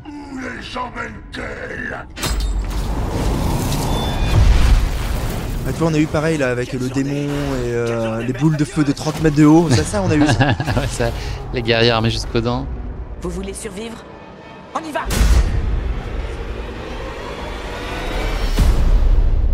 Spectaculaire, non? Euh, ouais, mais euh, bah, franchement, en fait, pour moi, c'est euh, c'est amical. Là. C'est- euh, non, non, mais c'est c'est un univers que maintenant que je reconnais et que je, je connais. Et donc, c'est. Je, limite, je m'y sens à l'aise. Je me, je me sentirais à l'aise de voir ça. C'est quoi les, les recours et les précautions particulières à prendre là sur la chaleur? Ça peut, bah, Déjà pour te donner un ordre d'idée, ça peut au pic, ça peut représenter quoi comme température et quels étaient toi les, les grands principes pour que ça se passe euh, le mieux possible ou le moins mal possible? Il n'y avait pas de matériel obligatoire, donc il y avait pas de- j'ai pas pris de thermomètre, mais il faisait chaud. Euh, en, en gros, grosso modo, ce qu'il faut se dire, c'est que ça monte autour de 40, ça reste à 40. Euh, ça va pas tellement monter plus chaud. Tu vas avoir une impression de chaleur euh, parce qu'il n'y a pas d'ombre et parce qu'il n'y a pas de répit et que ça ne bouge pas et que tu as toute la, la réflexion du désert qui te tombe dessus. La réalité, en fait, c'est que ça te brûle et que la précaution, c'est le moindre bout de peau qui dépasse, soit tu l'ultra protèges, soit il ne doit pas dépasser. Moi, les deux premiers jours, je suis resté en short. Bah, en fait, ça m'a brûlé la peau des jambes. J'avais des manches longues sur les, sur les bras et donc ça allait, mais mes mains commençaient à brûler. Et euh, ça me brûlait tellement qu'à partir du jour 3, j'ai décidé de passer mes journées le maximum possible en gardant un pantalon alors qu'il fait 40 degrés. T'as pas envie de porter un pantalon. Euh, mais donc en gardant un pantalon, en ayant des manches longues et en tentant de cacher mes mains parce que mes mains brûlaient par le soleil, quoi. Donc, euh, et la recommandation, c'est d'avoir une super assistance qui euh, gère aussi ça, comme euh, ta maman te dit de prendre ton écharpe avant de sortir l'hiver parce qu'il fait un peu froid. Euh, là, c'est une assistance qui pense à bien toutes les euh, demi-heures, trois quarts d'heure, une heure, te remettre une couche de de pas de biafine directement, mais de, de crème solaire indice euh, 50. Donc euh, on avait prévu trois tubes, euh, je crois deux ou trois tubes de 50. Euh, tu vois, on avait prévu en conséquence autant que de l'eau quoi. Ça on savait que on avait compris que dans désert Atacama, il n'a pas plu depuis 7 ou 8 ans. On avait compris que euh, l'eau et la crème solaire allaient être importantes. Euh, on avait compris que tu vois, c'était il y avait un fondamental qui était euh, Mais toi, dans ta course, tu peux l'oublier en tout cas. Quand tu es dans l'effort et tout ça, tu, Exactement. si t'as pas quelqu'un d'extérieur qui est là pour faire euh, le timekeeper, tu peux, ça peut te sortir Euh, de la tête. Quoi. Surtout moi qui suis idiot là-dessus ou euh, ok tant que je brûle pas c'est bon. euh, bah, je peux me laisser avoir complètement et sur les deux premiers jours j'abuse parce que je reste en shirt parce que je fais pas attention parce que je me protège pas le visage plus que ça à part avec des lunettes de soleil mais à partir de je crois que la fin du jour 1 je commençais déjà à utiliser des, des tours de cou à les mettre un peu sur les côtés de ma, ma tête pour que euh, voilà que ça, que ça me cache du soleil à, la- à partir du jour 3 on avait acheté des torchons qui étaient censés être pour me laver ou pour se laver un petit peu les mains pour, euh, pour faire les poussières dans la voiture. Et, euh, et ces torchons, un petit coup de polish. Et ces torchons se sont transformés en, ouais, en, en protection solaire de manière à ce que j'ai le moins de centimètres de mon visage ou de ma nuque ou de mes oreilles euh, qui dépassent parce que ça brûle. C'est tout simplement ça brûle. J'ai vu une photo, tu ressembles un peu à Mad Max là en termes de. Ça faisait très Mad Max. Ouais. On m'a dit pas mal Cléopâtre. On m'a dit nouveau style. Et effectivement, en fait, je trouve que ça représente plus euh, ce que moi j'ai vécu parce que dans la réalité, il y a pas mal de gens qui ont dit ouais non mais c'est enfin qui m'ont dit c'est pour la photo ou c'était pour te faire marrer. Non non, je ressemblais vraiment à un pharaon comme ça tout le long. Et j'étais obligé de euh, quand les camions me passaient parce que je courais quand même pas mal de temps au bord de la route sur la bande d'arrêt d'urgence. Quand les camions me passaient à côté, j'étais obligé de me mettre les mains sur la tête, euh, de tenir très fort les euh, bah, le, le, le fichu, on nous dirons le fichu, vu que j'ai 75 ans, le fichu qui était accroché aussi à l'intérieur de mon t-shirt et sous mon sac, parce que sinon il s'envolait. C'en est un point où tu termines à te serrer comme ça, comme un fou, euh, parce que des camions passent pour te protéger du fait d'être brûlé du soleil. Et t'as El Gringos à l'intérieur du camion qui comprend pas trop ce qui se passe, mais qui te fait quand même un Allez mec, euh, mais qu'est-ce que tu es en train de faire comme ça? Pourquoi tu es fou? Tu es déjà fou d'être là. euh, donc pourquoi tu es fou à ce point-là? Donc ouais, le, le désert, cette chaleur terrible, ce manque en fait total d'humidité, on est à un niveau de sec où euh, à la fin du jour 1, c'est comme un lendemain de soirée avec deux paquets de clopes t'as bien tabassé et t'as passé beaucoup de temps dans le fumoir qui était à l'extérieur du bar en t-shirt parce que t'étais ivre et donc t'as la gorge qui est flinguée jusqu'au bout. Et t'as euh, soufflé parce que t'as aidé une pote à gonfler des ballons en début de soirée. Donc t'as euh, vidé tes deux ganglions euh, entiers donc voilà, voilà l'état de la gorge à peu près en termes de, de souffrance de sécheresse. Mais en fait toutes les voies orales le nez la bouche et toutes les différentes muqueuses que tu peux avoir ça sèche terriblement là-bas au même titre que je devais mettre de la crème solaire, je devais mettre euh, du baume euh, sur les lèvres parce que sinon tes lèvres se transforment en euh, la râpe à fromage. C'est la meilleure image que, que j'ai. Donc pour éviter que ça se transforme en ça toutes les demi-heures, tu, passes ton temps, donc tu passes ta vie avec au final du Carmex qui moi avait un goût pastèque. Donc j'ai traversé le, ça m'a fait rire de me dire je traverse le désert d'Atacama avec le goût de pastèque dans la bouche, sur la bouche. Tout est hostile, tout est fait pour que tu ne sois pas là. Et tu le vois parce que toi tu parlais que a priori dans Mad Max il y a une vie animale. Euh, Là-bas il n'y a pas de vie animale, il n'y a pas de faune, il n'y a pas de flore. J'ai croisé mon premier arbre au bout de 140 km, je m'en rappelle, et je l'ai filmé, je sais ce moment-là, parce que euh, bah, c'était le l'ombre dans le désert, et tu vois bien que c'était la seule ombre dans le désert à très très loin, parce que c'était pendant une coupe, et tu voyais qu'il y avait quand même 4-5 bancs qui étaient installés, donc les mecs avaient pigé que c'était THE endroit où il fallait se mettre. The tree to be, exactement. et le l'arbre, il a beau Bah, être mort depuis tree, euh, ça n'a 20 rien à piges voir, ouais. partir un jour. Euh, non, ouais, et l'arbre, il a beau être mort depuis, euh, depuis 20 piges, euh, il est, en fait, il est fossilisé tellement il fait sec. Et oui, il n'y a pas d'animaux, donc ça, c'est une question Pas de petits pas scorpions, rien, pas de serpent. Il n'y a pas de scorpions, pas de- parce qu'en fait, il y a tellement pas d'eau, c'est tellement hostile que même eux ne survivent pas. Donc, euh, le gros avantage, c'est ça, c'est que euh, tu apprends que euh, n'y a pas de danger animal. Le plus gros chiens danger animal, Ouais, c'est ça, exactement ça. ouais. C'est les chiens errants. Où en fait, le principe au Chili, le chien euh, attaché, non, ça, n'existe pas. Donc, le chien est errant par définition, parce que voilà, les chiens sont errants. Et euh, on croise très rarement des habitations. Euh, je crois qu'on a croisé le jour 2, on a croisé un endroit où il y avait deux trois maisons un peu inhabitées, je sais pas. Enfin, tu pourrais les mettre dans n'importe quel film d'horreur, ça passerait avec un bruit de porte, un truc comme ça, un, un mec avec un œil un peu bizarre, ça passerait à merveille. Mais effectivement, il y a beaucoup de chiens dans ces trucs-là. Et euh, moi, coup de bol, euh, ces endroits-là, je suis passé loin dans le désert sans le savoir. Je me suis évité le problème des chiens. Mais euh, Rob, le l'américain de Washington, qui a d'ailleurs lui terminé en 4 jours le TSP, euh, lui, il a vécu un truc où moi, ça me serait arrivé, j'aurais fait une crise cardiaque. il s'est fait attaquer par sept chiens la nuit et il l'attaquait réellement. Et donc, coup de bol, il avait un bâton avec lui. Donc, il se défendait avec le bâton en mettant des grands mouvements vers les chiens. Euh, et les chiens se mettaient à plusieurs, donc ils essayaient d'attaquer par plusieurs sens.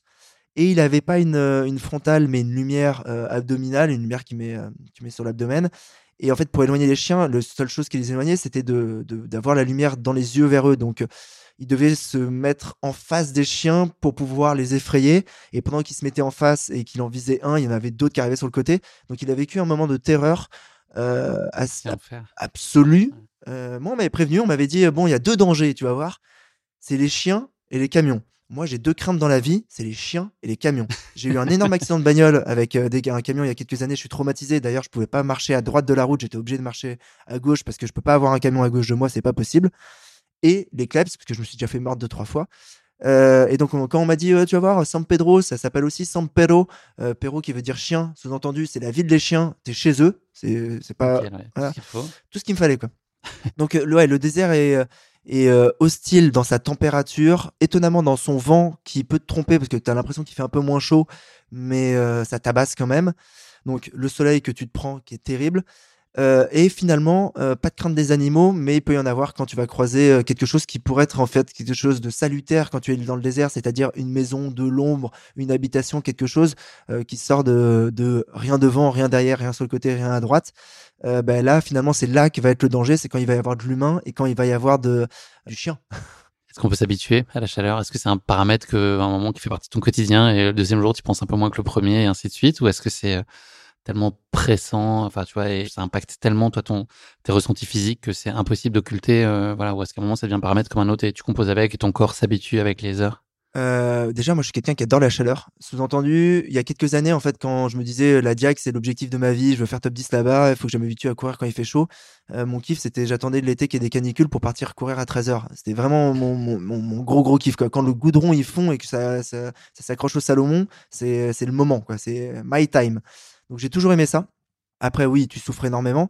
Et euh, sur la question de l'habitude, je pense qu'on en parlera un petit peu après. Mais euh, en fait, euh, au bout d'un moment, tu es tellement dans ton jus que ça disparaît, la chaleur disparaît. Et moi, j'ai eu plutôt en fait des comment ça s'appelle des frissons de chaleur.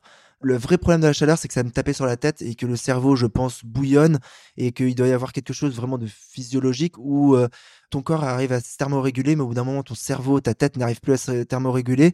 Et en fait, j'en terminais à avoir des mal de crâne pendant 10 heures par jour euh, du fait que le soleil me tapait dessus. Quoi.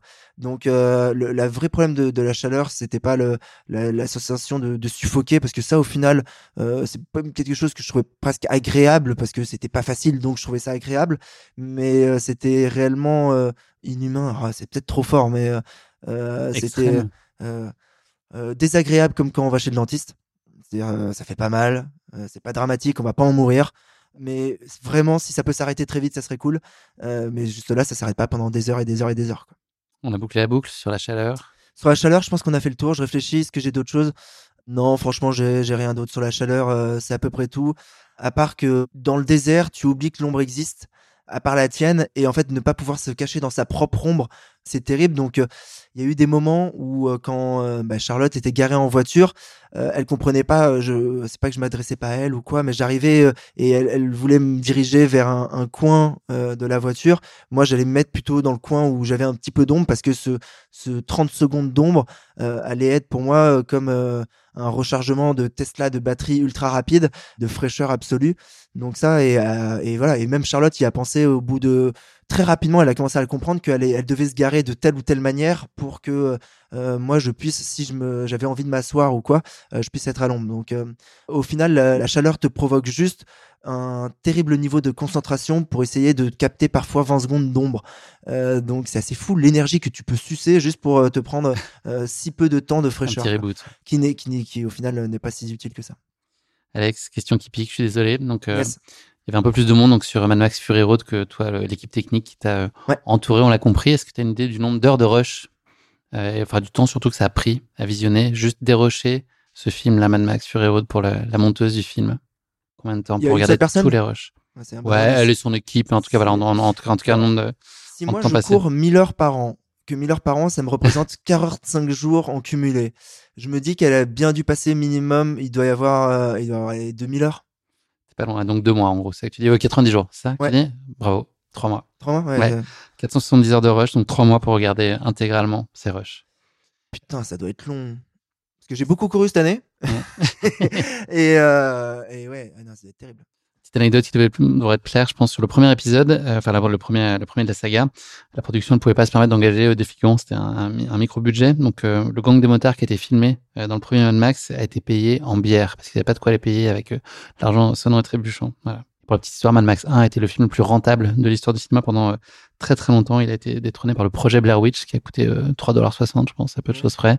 Euh, voilà. Il a rapporté euh, 100 millions de dollars pour euh, 350 000 dollars de budget. Un joli ratio. Ouais, un joli ratio. Euh, Pas mais 300, après, ouais, c'est pas mal. Je serais euh, les figurants qui ont pris de la bière, j'aurais préféré quand même prendre un tout petit micro pourcentage sur, euh, sur les sorties du film.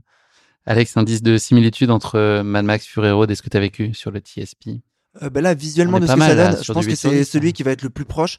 Après, euh, les gens étaient peut-être un chouïa moins agressifs. Euh, donc, euh, je dirais un bon 7,5, euh, 7,5, 8. Euh, allez, un 8 euh, en termes de proximité. Alex, je suis un... vraiment, je veille sur toi et là, je sens que tu es en perdition et qu'il faut faire une petite coupure pour que j'aille te chercher de quoi te ravitailler. Je crois que tu es. Ouais, je chaud, je plus rien dans ta Petite, flasque, donc euh, ouais, je, la- voilà, la je voudrais pas te de- laisser à l'abandon.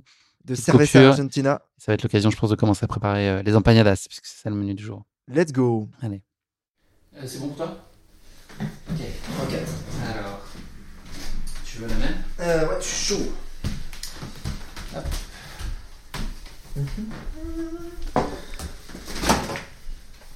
C'est la Val Kilmes, tu connais? Je connais pas. la Val, non, ouais.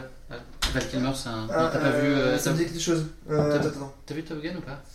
Non. Euh, si, il y a très très Tu longtemps. vois, Iceman Non, ça te dit rien.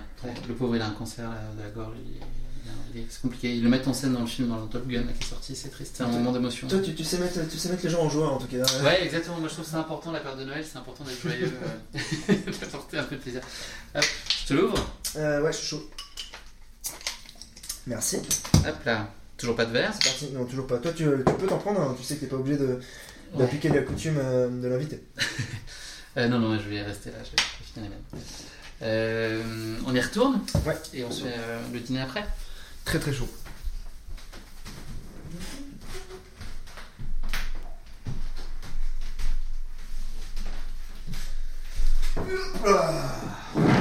Hop là, bon petit bout de chaise. Alex, euh, c'est le moment de piocher euh, le troisième papier, le troisième film. Yes. Troisième film. euh, je l'ai vu, mais j'étais. euh, il était tard en soirée. Euh, le transpersonnage. Transpersonnage, c'est un film de 2013 de Bong Joon-ho qui a fait un grand, grand classique que tu as forcément vu, qui a Ouais, été primé à Cannes en 2019. Je l'ai vu en rentrant de soirée, je pense, sur un site de streaming illégal qui existait en 2013-2014 à l'époque. Mais c'est Palme d'Or, le film dont je parle. Parasite. Tu as vu ça? Ah non, excuse-moi. C'est lui, ouais. Euh, Parasite, euh, j'ai vu des bouts, euh, mais je l'ai pas vu en entier. mais partant j'ai vu soirée. J'ai vu que bah, l'acteur est décédé d'ailleurs. Oh non. Ouais, je l'ai vu hier ou aujourd'hui. je l'ai vu, c'est tombé là, là. Ouais, désolé, moi aussi j'aime bien Mais t'annoncer non. des mauvaises nouvelles. Ouais, Ah, c'est vrai. horrible. C'est vrai. Mais Qu'est-ce qui s'est passé? J'ai pas l'info, mais a priori il est jeune, donc il est un petit. souci. Ah, mais c'est horrible. Ah, bah, je suis bon. Bon, on arrête on arrête là, oui, effectivement. C'est terrible, tous ces gens qui meurent. Non mais en parlant de gens qui meurent, ça me permet de rebondir sur, euh, sur le TSP, il y a un truc qu'on n'en a pas parlé. Euh, sur le bord de la route, tous les 200 mètres à 1 km, il y a un espèce de d'hôtel ou de hommage avec ce qu'ils ont pu trouver sur place, donc des pneus qui sont parfois un peu, un peu en blanc et un peu de décoration et des trucs qui ont été ramenés euh, pour tous les gens qui sont euh, le plus souvent, c'est des gens qui sont décédés en fait euh, sur la route parce qu'ils sont fait taper par un camion ou quoi. Donc ça te rappelle le danger à chaque moment. Ça te rappelle que la mort est très proche quand tu marches sur le bord de cette route. T'as ça et t'as des hommages, je crois, à des divinations locales, à des dieux pour les routiers. Mais ouais, il y a un rapport à la mort qui est quand même très particulier parce que euh, il n'y a pas de vie dans ce désert, mais il y a beaucoup de morts. Donc c'est ça, ça te met bien dans l'ambiance. Je te propose qu'on en parle dans Le Boulevard de la Mort, qui sera notre Ah, prochain bon, film. C'est incroyable. Ah, j'ai déjà pourri le prochain a film. spoilé le prochain film. Ah, ouais. Donc Alex, le synopsis du transpersonnage, c'est en 2031, c'est une nouvelle ère glaciaire. Les derniers survivants ont pris place à bord d'un train qui s'appelle le Snowpiercer, qui est un train gigantesque condamné à tourner sans cesse autour de la Terre sans jamais s'arrêter. Dans ce microcosme futuriste de métal fendant la glace, s'est recréée une hiérarchie des classes contre laquelle une poignée d'hommes entraînés par l'un d'eux tentent de lutter, car l'être humain ne changera jamais. Voilà. Donc je sais pas si tu l'as vu, mais ceux qui sont à l'arrière du train, c'est des gens qui ont moins de chance dans la vie et qui essaient de remonter finalement dans la hiérarchie et de se rapprocher le plus possible de l'avant du train. J'ai le souvenir ouais, d'un passage de deux ou trois wagons assez phénoménal, un wagon qui se plonge dans le noir euh, et euh, il arrive à remonter ça et j'ai le souvenir que c'est une scène d'action qui est assez incroyable. Je crois que j'ai surtout vu le making of en fait de ça. et oui, et ce froid qui est euh, existant et perpétuel à l'extérieur. Donc ouais, ouais, je l'ai j'ai bien, je l'ai bien quand même la sensation en tête. Quoi. Je me souviens plus de la fin d'ailleurs. Il y a un truc spectaculaire à la fin. Je crois que je sais plus ce que c'est. Je crois qu'il crève. Non, ils descendent du train et ils se rendent compte qu'il y a une arnaque. Genre qu'il fait pas si froid ou qu'ils sont pas tout seuls. Enfin, je sais plus. Il y a un truc de genre vieux à la toute fin. euh, Ouais, il y a un petit, ouais. un petit euh, pour Snowpiercer rêve. 2, pour Snowpiercer, euh, les transpersonages font du ski, le 2. Euh, Alex, bande annonce. Chaud. Froid.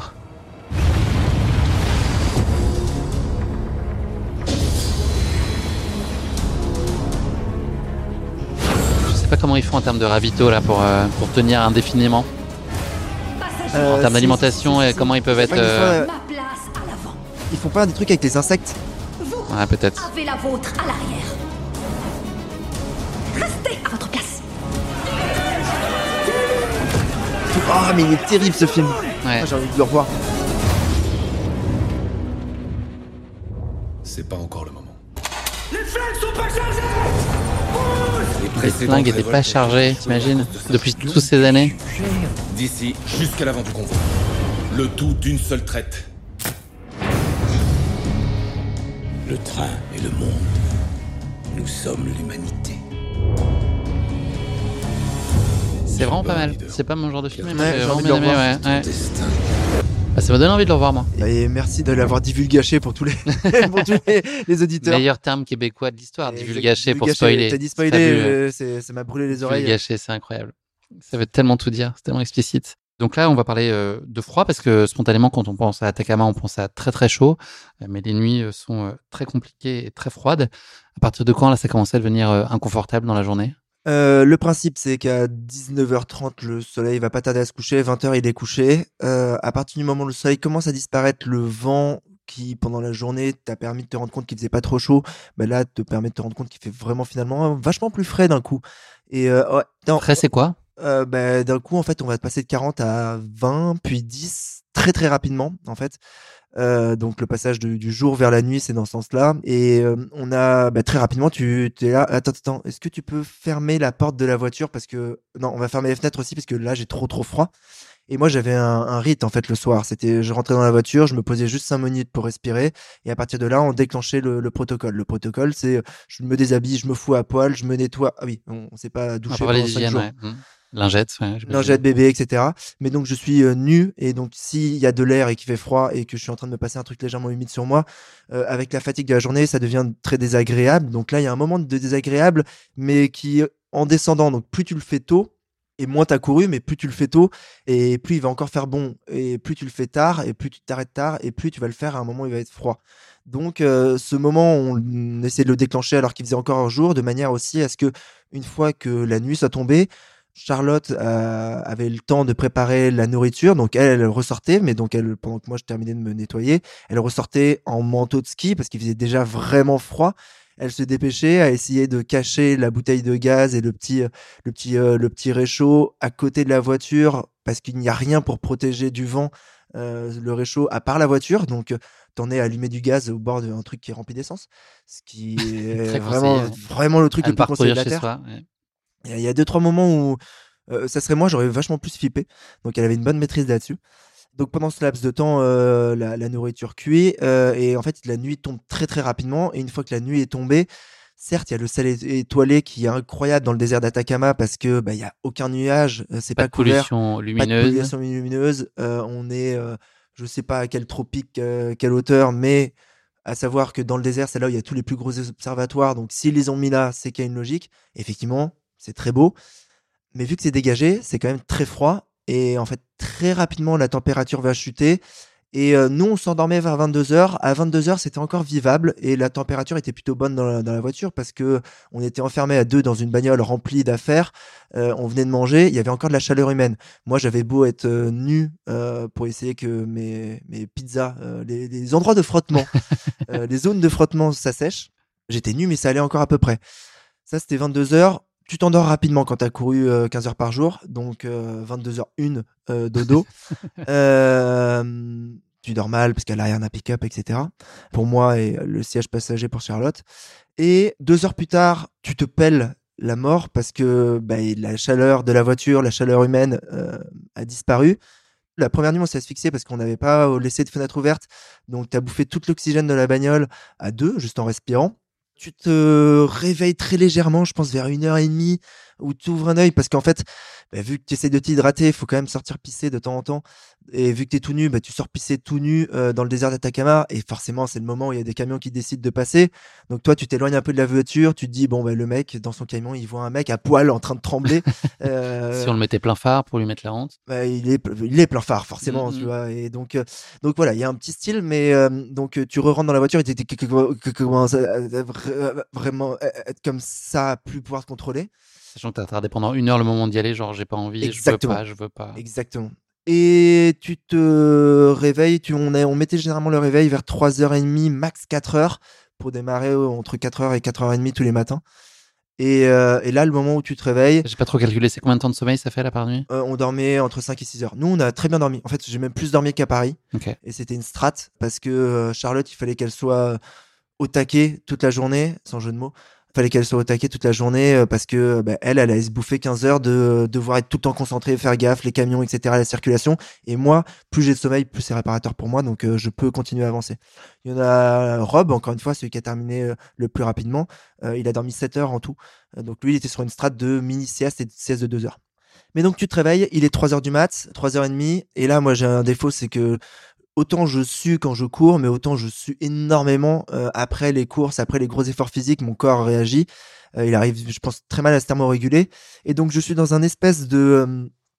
sac de couchage en plastoc, bien, mais euh, une sensation de plastique, mais totalement trempé à l'intérieur, dans ce plastique froid trempé, avec autour de moi tous les éléments de la voiture euh, métallique ou en verre, où il y a de l'eau qui dégouline dessus, parce que euh, bah, le peu de chaleur et l'asphyxie qu'on est en train de créer avec notre respiration, euh, ça fait comme dans Titanic, grosso modo, mais pas la même ambiance.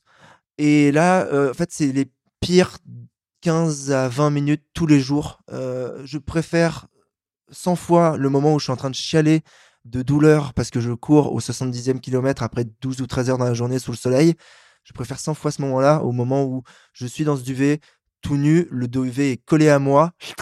Cette petite, euh, J'aime bien. le bruit, le Le bruitage bruit est- assez explicite, ouais. et Mhm. tu, sais, tu- tu le tires et ça, ça, ça croche à ta peau et ça glisse mal sur ta peau parce que c'est mouillé et froid.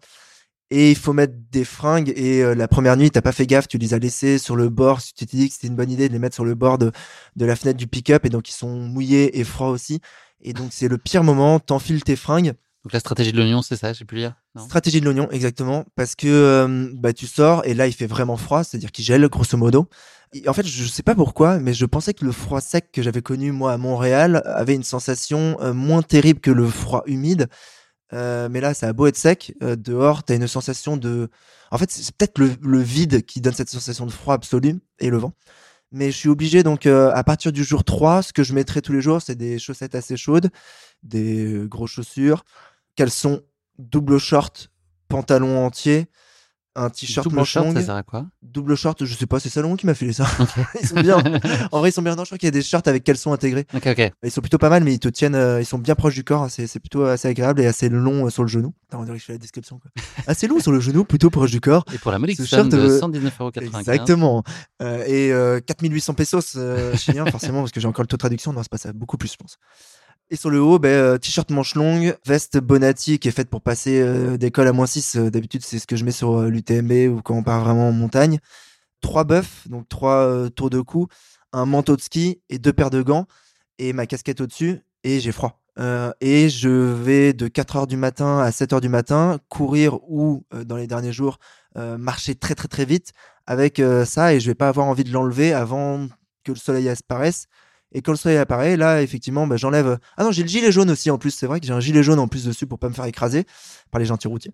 Mais donc j'enlève d'abord mon gilet jaune, puis euh, mon manteau de ski, puis une paire de gants, puis un bœuf. Puis, euh, tiens, là, euh, on vient de passer de 7 à 8h30. Je viens d'avoir, pour finir de bien me réchauffer, je prends un, café et un bœuf bourguignon.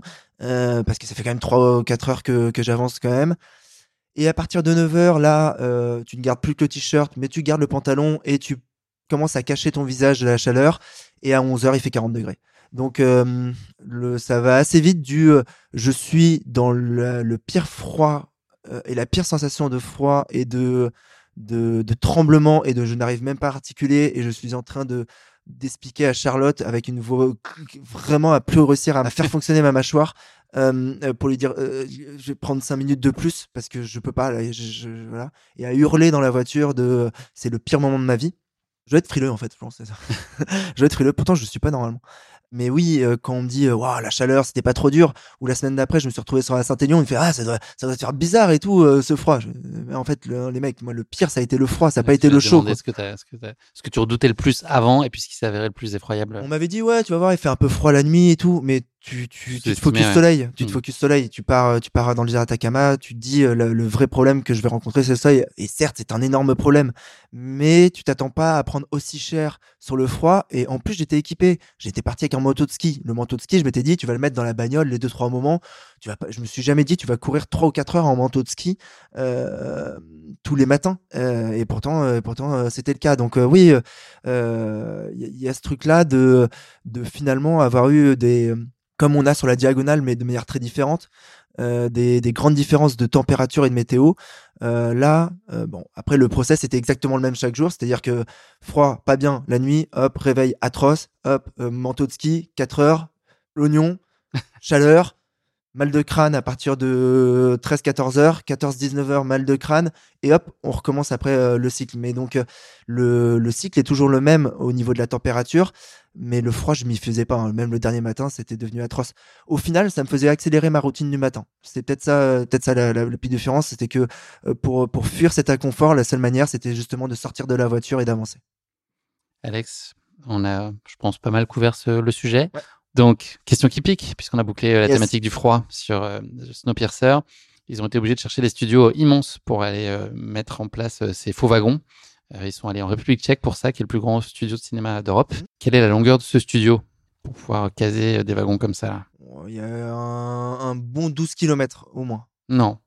C'est plus petit. Ouais, je, je pense que c'est un peu décevant parce que comme sur le truc de Projet X, on a l'impression que c'est un truc énorme. C'est 100 mètres. C'est tout Ils ont réussi à faire tout ça sur 100 mètres Alors en fait, ils font un wagon. Tu vois, le wagon max, il fait 25 mètres. Ouais. Donc tu vois, ils sont pas tous en même temps, mais ils en ont fait 25 différents. Ce qui ferait à peu près, euh, au total, euh, 500 mètres, je crois, à peu près de, de wagons. Non mais euh, tout, va- apparemment tout est tourné là-bas maintenant.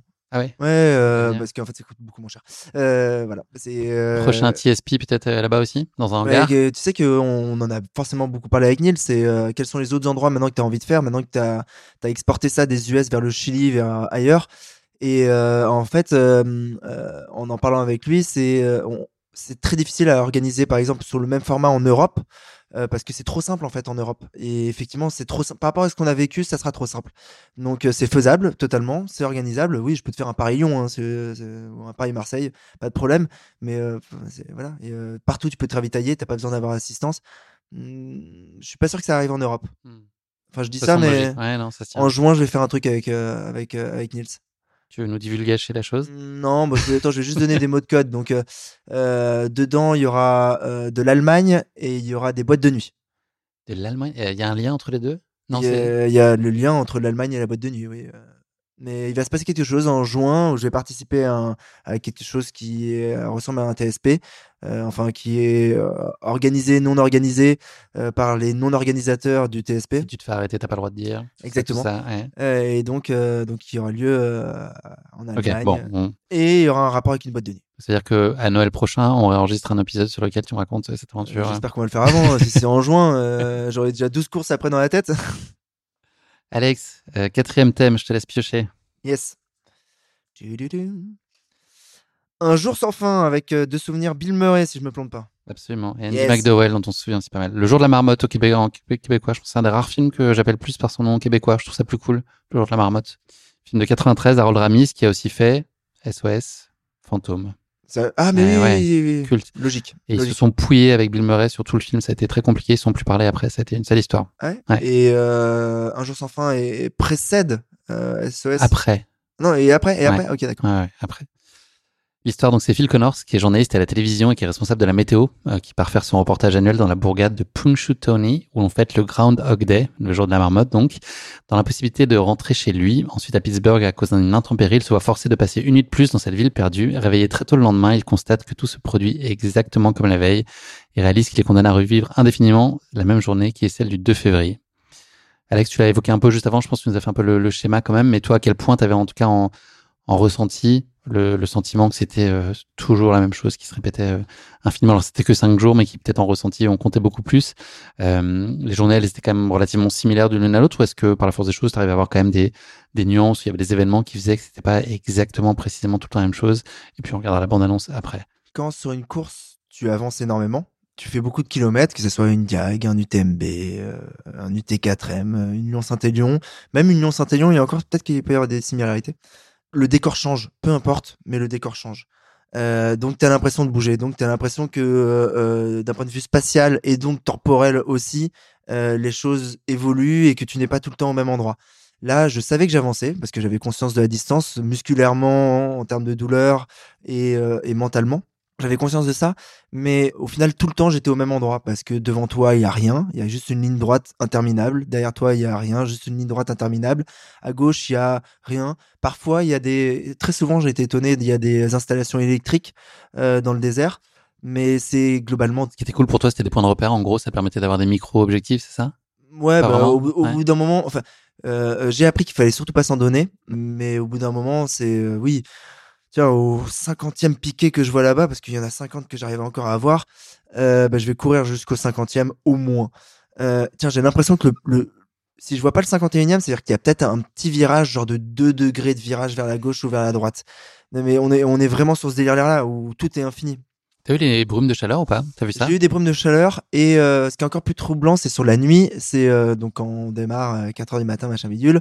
Tu vois les lumières des camions au loin et euh, le camion au loin, quand tu vois sa lumière et qu'elle met une demi-heure à arriver à toi et que lui, tu sais qu'il est en train de rouler entre 100 et 130 km/h, tu dis ah ouais, en fait là, la ligne droite, c'est au moins 60 bornes quoi.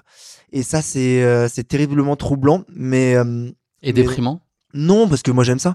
Euh, mais je pense qu'en fait, euh, moi, comme les six autres participants en solo, on est des aficionados de ça. On, adore euh, l'ultra endurance et on n'a pas peur de, de- du, du truc justement qui est infini où il faut répéter, répéter, répéter et où, il n'y a pas de fin.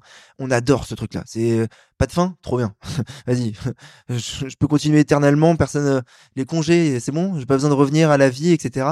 Et c'est ça le truc du cycle c'est ce qui s'est passé. C'est finalement dès le premier jour, étonnamment, alors que le cycle n'était pas déjà ancré, j'étais déjà dedans et j'en étais déjà à me dire en fait putain tous les jours ça va être exactement comme ça. Tous les jours ce que je suis en train de faire, bah, ça va devenir mon protocole et ça va devenir mon séquençage de ma morning routine. Là, tous les mecs sur LinkedIn euh, qui t'expliquent ça. Je suis sûr que toi, en plus, ouais. peut-être si on fouille dans ton profil, peut-être qu'on peut en trouver une. Non, C'est le, voilà, le séquençage de la matinée où ils t'expliquent toutes les 10 minutes qu'est-ce qu'ils font pour que leur journée commence. Mais moi, c'était comme ça, mais moi, toute la journée, avec euh, euh, une grosse partie dans la journée qui était euh, quand même euh, courir dans une ligne droite et donc avec peu de rappeurs spatio-temporels qui changent et le, le soleil reste très longtemps haut et le moment où il est bas, euh, ça se lève, c'est relativement rapide, ça se couche, c'est relativement rapide, mais c'est tout le temps la même chose. Donc, euh, ouais, la sensation de jour sans fin, elle s'est créée alors que le premier schedule de répétition, le premier template de répétition, le premier modèle n'avait même pas encore T'as terminé. un mot anglais par mot anglais, c'est pas mal. Ouais, grave. Schedule, t'as remplacé- ouais. Putain, Par maintenant ça me vient template. plus facilement Ouais. en anglais, tu vois. tu- Mais ouais, c'est un schéma qui se répétait tout le temps. Et euh, au bout du jour 3, en fait, ça m'était agréable parce que ça y est, j'avais compris. C'est exactement comme le fait que moi, j'adore refaire les mêmes cours chaque année parce que je connais, maintenant j'ai des facilités, etc. Parce que je, parce qu'il y a de la connaissance. Et, ben, et donc chaque année, je peux rajouter moi plus de moi dans ce que je fais parce que justement l'univers qui est autour de moi est connu et euh, facile d'approche. Là, c'est exactement pareil, mais sur un aspect temporel, je peux mieux gérer euh, mon séquencement, le moment où ça va pas bien le, matin. Ben, plus ça avançait, plus le jour 5 approchait, plus le dernier euh, créneau de matin se répétait, et plus je me disais, ok, tu peux le rétrécir ce truc-là, parce que tu sais exactement comme ça va se passer. Et tu le vois dans ces films souvent où il y en a deux trois comme ce film-là, où ben, très souvent la mécanique c'est, ok, je vais changer quelque chose pour pouvoir atteindre la première fois ça n'a pas marché, mais je vais changer un truc dans la mécanique pour que je puisse atteindre euh, soit la sortie, soit euh, euh, l'objectif que j'avais dès le départ.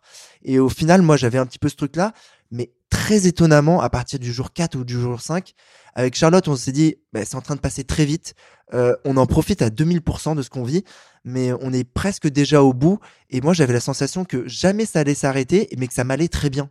C'était, tiens, c'était ça ta vie finalement. Ta vie, c'est te réveiller tous les jours à 4 heures du mat, te sentir pas bien, avoir euh, quatre sandwichs au Nutella préparés par Charlotte, mettre ton manteau de ski, ton pantalon, tes deux paires de gants, euh, partir marcher pendant 3 heures avant que le soleil se lève, te prendre 15 heures de soleil sur la tronche, essayer de gérer euh, comme un mal comme un bien, avoir un gros trou d'air à un moment de la journée, refaire 3 ou 4 heures pour terminer à 18-19 heures, te recoucher, faire la mécanique de se laver, se remettre dans la bagnole, être pas bien et ça. Et finalement, ça m'allait ce rythme de vie. T'arrives à isoler des moments un peu d'émerveillement dans, dans cette journée-là, ou est-ce que c'est l'ensemble finalement, le principe et l'idée qui t'excite et qui te va bien, ou est-ce que dans tout ce que tu dis là, qui a l'air quand même assez euh, compliqué euh, à vivre, tu vois, enfin, euh, qui te pousse en plein d'entranchements, est-ce qu'il y a des moments d'émerveillement où tu dis, euh, j'ai de la chance d'être là, de vivre ça, ou ce truc-là, c'est magique, ou c'est trop, c'est quand même beaucoup de souffrance et beaucoup de contraintes.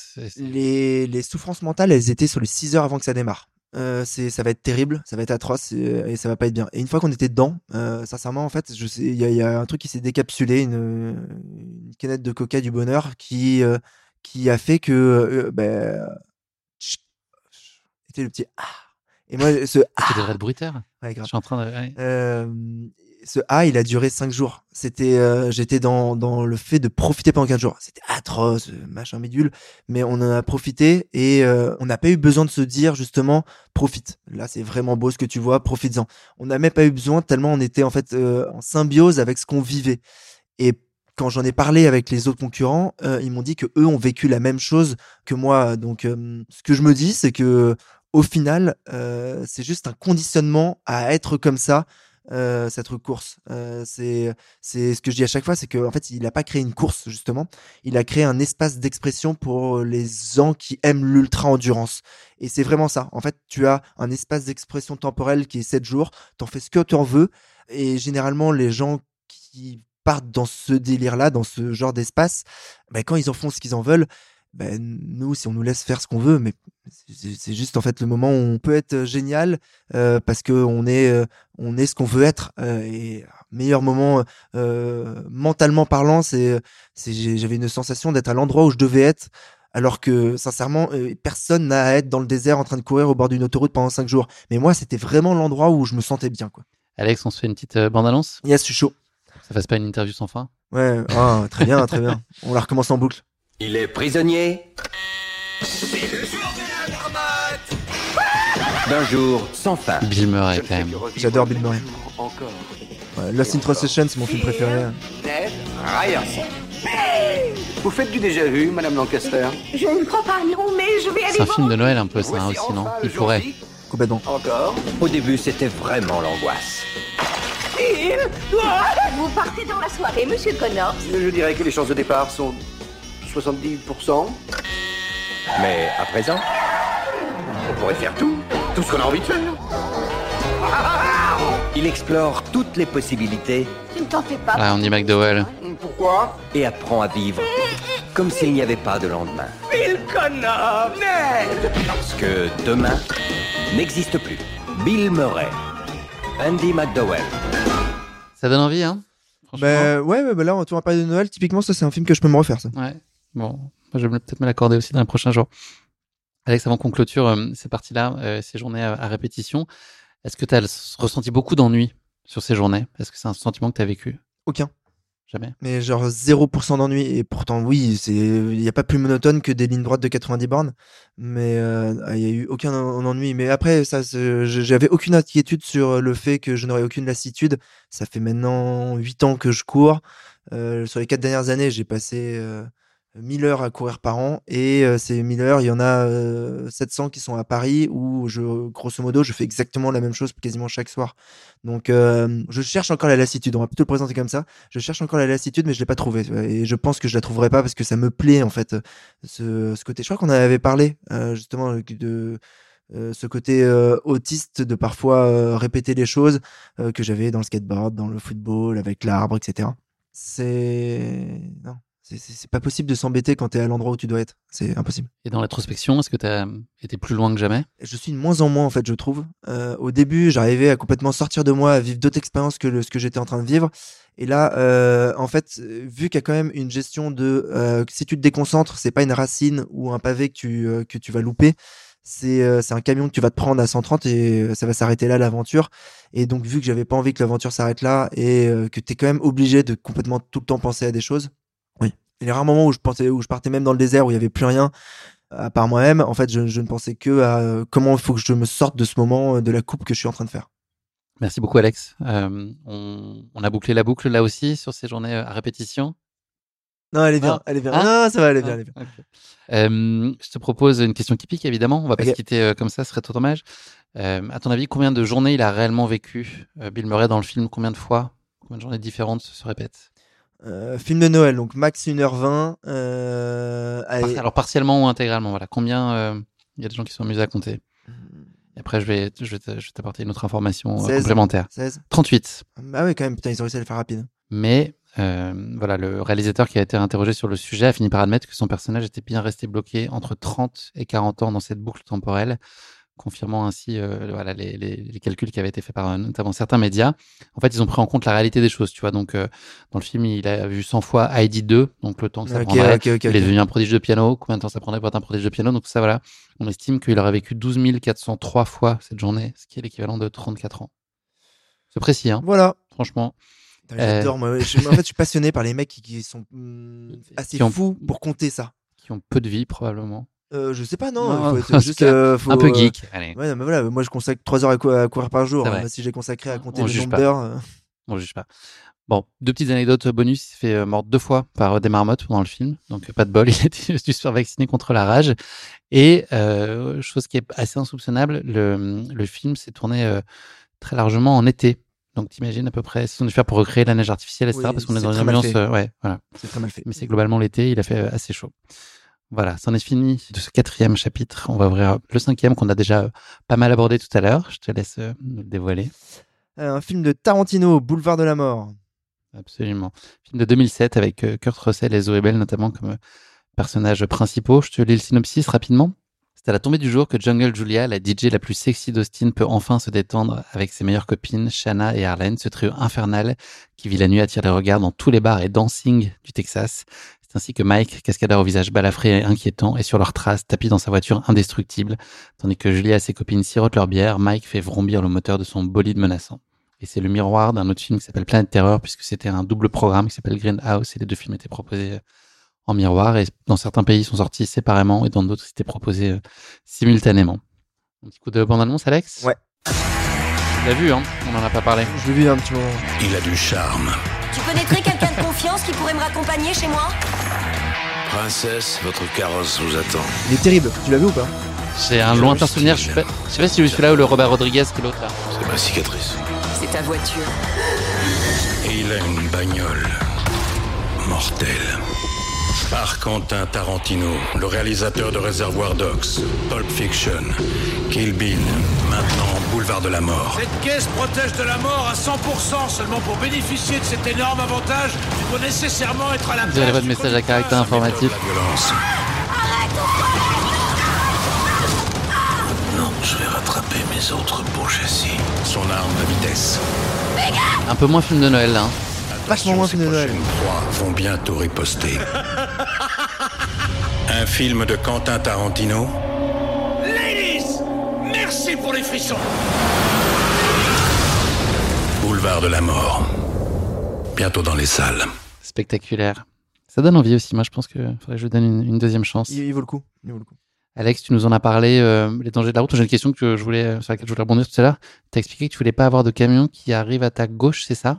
Ouais, mais je suis. euh, en fait, j'ai eu un accident euh, sur l'autoroute, moi, il y a quelques années, où je me suis pris un camion. euh, un camion qui s'est rabattu sur moi à 100, 110 km/h. Je me suis retrouvé à valser devant le camion euh, avec ma petite 206.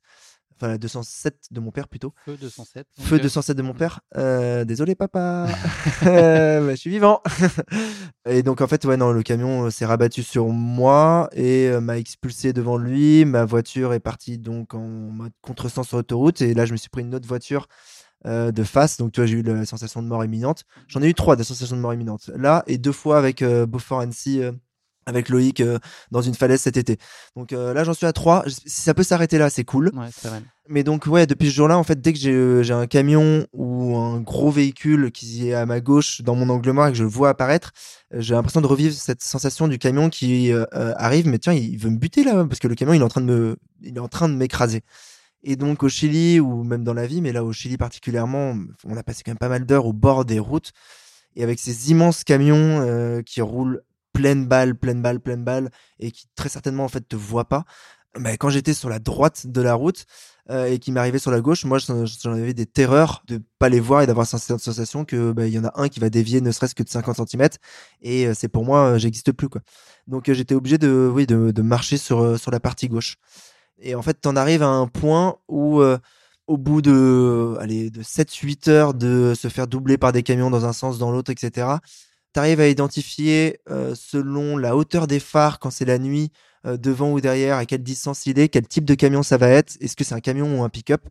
Après, c'est le bruit qui va te permettre d'identifier ce que c'est. Euh, est-ce que ça va être un gros camion de transport avec le classique chargement rectangulaire sur le dessus? Ou est-ce que c'est un camion qui transporte deux autres camions? Ou est-ce que c'est un camion qui transporte des bagnoles? Ou c'est un camion qui transporte des grosses bennes remplies de trucs? Et euh, ça, tu le sais parce que le bruit du métal qui transperce l'air est légèrement différent. Et pareil, tu le sais parce que le bruit des pneumatiques euh, est différent selon le type de camion euh, qui va être utilisé. Si c'est un camion de mine, ça va être des pneus qui vont être un peu crantés et donc il va avoir un espèce de séquençage dans la manière de rouler. Euh, donc ça, tu vas l'entendre et tu vas savoir quelle est la taille du camion. Donc selon la taille du camion, tu sais quelle largeur il prend et donc tu sais est-ce que il va passer près ou très très près de toi. Ça rend Donc, parano ou ça se gère ça? Ça rend fou. Moi, je suis devenu fou et le bruit des camions m'a rendu malade au point où euh, l'autre jour, je suis passé euh, sur une voie à côté d'une voie rapide et j'avais des camions qui passaient à côté et ça en fait ça, ça y est c'est, j'ai créé un traumatisme. J'avais déjà un traumatisme routier du fait d'un accident mais là j'ai créé un traumatisme des, sensations d'avoir des camions à côté de moi. Quand on est au point c'est du c'est de calculer euh, ok donc là je vois que le camion en face il est à, à peu près à 10 minutes en termes de lumière quand je regarde derrière moi il y en a un qui a l'air d'être aussi à 10 minutes en termes de lumière mais vu que je vais à 6 km heure entre 6 et 10 plus vite que lui est-ce qu'ils vont se croiser? Parce que s'ils se croisent les deux vont pas pouvoir se décaler par rapport à moi, donc il va falloir que j'anticipe ça. Enfin, t'en es à des points de complètement devenir ma boule de ça, quoi. Et après, t'as la gentillesse des camionneurs qui quand même te font le plus souvent un petit signe, puis un petit coup de klaxon qui les- euh, un- le contre-effet euh, qui te fait ouais. flipper à chaque fois. Ouais. Et donc, euh, quand c'est euh, dans ton sens, tu les anticipes, donc il n'y a pas de problème, tu vois le danger qui arrive. Quand c'est dans ton dos, que tu flippes déjà, que t'as pas envie de te retourner parce que t'as mal, par... as mal au dos, ne serait-ce que ça, t'as as peur de faire un faux mouvement ou quoi que ce soit, euh, et qu'il te fout un coup de klaxon, tu pars en terreur, tu pars en terreur totale. Moi, j'en étais au point, euh, dans le désert. Je peux pas le faire au micro parce que je vais exploser les oreilles aussi bien des auditeurs que de preneurs de son. Mais je, je hurlais de détresse dans le désert après que des camions soient passés essayer de trouver comme euh, voilà comme la personne doit hurler de détresse au moment où elle sait qu'elle va crever à l'intérieur de la voiture et qu'elle peut plus rien faire et en fait c'est de, de savoir que tu peux plus rien faire. J'ai déjà hurlé pas mal de fois dans ma vie en soirée etc là j'ai- j'ai hur- hurlé de, de- de- des entrailles qui hurlaient pour moi et ça c'était vraiment fou quoi. Donc, ta vulnérabilité, ce que tu disais, elle, te- elle, elle t'est rappelée quand même avec les hôtels qui sont disposés un peu partout. Enfin, t'as le sentiment d'être une proie d'être exposé, mais tout te renvoie à ça aussi, quoi. déjà, tu- moi, je, je suis parti avec un gilet jaune. Les autres coureurs avaient, tu vois, qui eux, ils avaient déjà fait le, le TSP aux États-Unis parce qu'ils avaient des, des espèces de mini gilets jaunes, euh, pas gênants mais voyants. Moi, j'avais le gilet jaune, euh, clairement celui qui a manifesté euh, il y a 3 ou 4 ans hein, partout en France, quoi. Donc, Il y a des gens qui manifestent encore. des gilets jaunes, il y en a encore. Oui, ah oui, c'est vrai, j'ai vu ouais, sur j'ai certains Euh, eh bien, qui, ils sont vaillants. Euh, ils sont vaillants, les gilets jaunes. Ouais, non, mais euh, en fait, voilà, j'avais gilet jaune et, et ça te met tout de suite dans l'ambiance de quand pour une course tu achètes un gilet jaune, tu dis ok, c'est parce que en fait c'est c'est ça qui va se passer. On le savait pas, on l'imaginait un petit peu, mais j'imaginais pas à quel point ça allait être tout le temps, tout le temps, tout le temps de la vigilance. Et j'ai le souvenir que moi, il y a une la deuxième nuit. Après, j'ai donné à Charlotte la consigne de d'essayer de, de se garer si possible ailleurs parce que ça, me- déclarait des frayeurs. Euh, on était, euh, euh, on se garait jamais trop loin non plus de, la route parce que sinon t'es vraiment dans le désert et t'as peur de pas pouvoir repartir avec la bagnole. Elle s'était garée à, à la sortie d'un virage. Il y a pas beaucoup de virages, mais on s'était garé à la sortie d'un virage. Et en fait, t'avais les, les phares qui éclairaient l'intérieur de la voiture. Et moi, j'avais calculé que s'il y en avait un qui les freins lâchés ou il manquait son virage, euh, bah, il était pour nous quoi. Donc j'en étais voilà au point de imaginer ce genre de truc là. Donc en fait oui, les camions sont des objets de la mort euh, quand tu es dans ce désert là et euh, ils ont beau te faire des petits signes de la main et faire des petits klaxons sympathiques. Je ne comprends pas comment c'est possible qu'il n'y ait pas eu d'accident sur les sept coureurs, sur les crews qui sont à côté. Ce que je disais tout à l'heure, c'est-à-dire que on a préféré que Charlotte puisse faire des vraies nuits pour qu'elle soit euh, parfaitement consciente parce qu'elle, elle devait euh, euh, essayer de vous arrêter sur la bande d'arrêt d'urgence et de redémarrer sur une autoroute pour rouler à pas à 100 km heure parce que tu essaies de repérer quand même la petite personne qui est au milieu du désert pour essayer de savoir à quel moment tu vas la ravitailler tout en évitant les camions qui arrivent à 100 ou 200 km heure. Et moi elle m'a fait pareil des frayeurs où j'entendais des énormes coups de klaxon de camions qui étaient parce que les camions étaient en train de doubler Charlotte et se retrouver en face à face avec d'autres camions. Et tu te dis euh, ok euh, c'est vraiment dangereux et et je sais pas, j'ai pas trouvé, j'ai pas réfléchi à une solution, mais ça, je pense que si un jour je reparticipe euh, à ce TSP euh, Atacama, euh, il faut que je trouve une solution pour éviter ça. Parce que c'est pas aussi désagréable que le froid, mais c'est trop prenant et c'est trop traumatisant. Moi, le froid, là maintenant, c'est bon, je l'ai oublié, c'est pas grave. Le petit duvet trempé, ça me fait rire.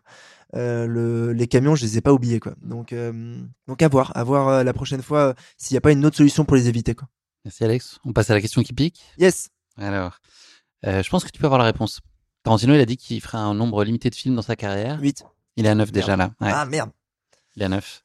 9, oui, donc c'est son dernier, donc c'est le dixième. Il en reste un, absolument. Ah oui, parce que le huitième c'était euh, euh, I like, euh, I love you way you dance, boy. Euh, C'est Once Upon a Time in Hollywood? Non. Non, celui-là. Ah, les 8 salopards.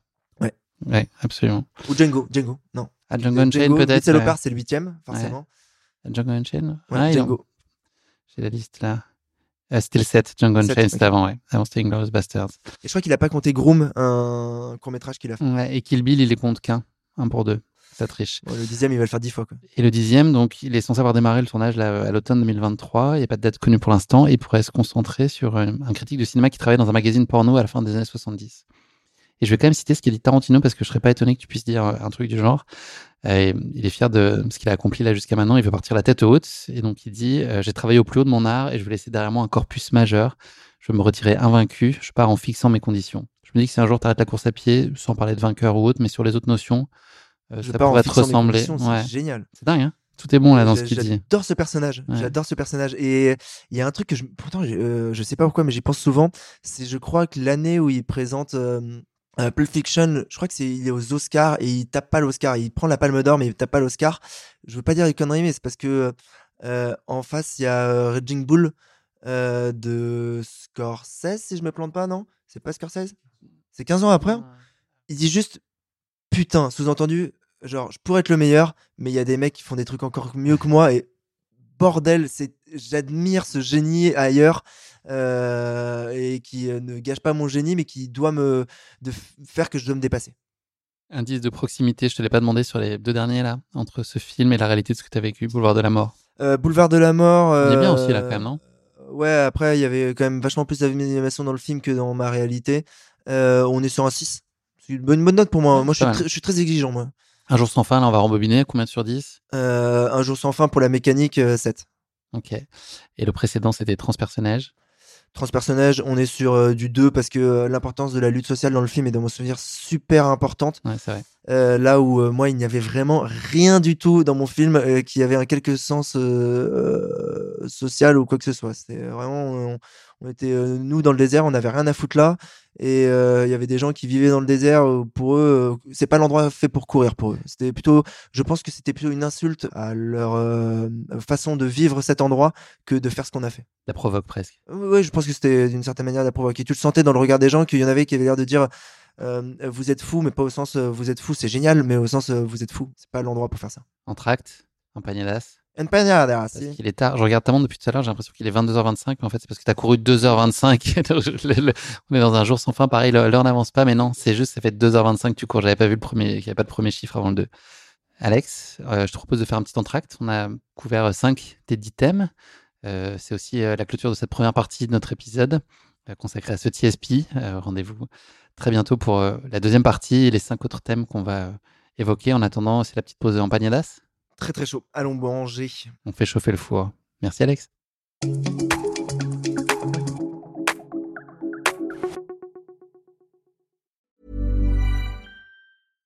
Every fan knows the right player in the right position can be a game changer.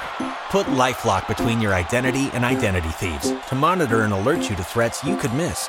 Plus, with a US-based restoration specialist on your team, you won't have to face drained accounts, fraudulent loans, or other losses from identity theft alone. All backed by the LifeLock Million Dollar Protection Package. Change the game on identity theft. Save up to 25% your first year at LifeLock.com slash aware.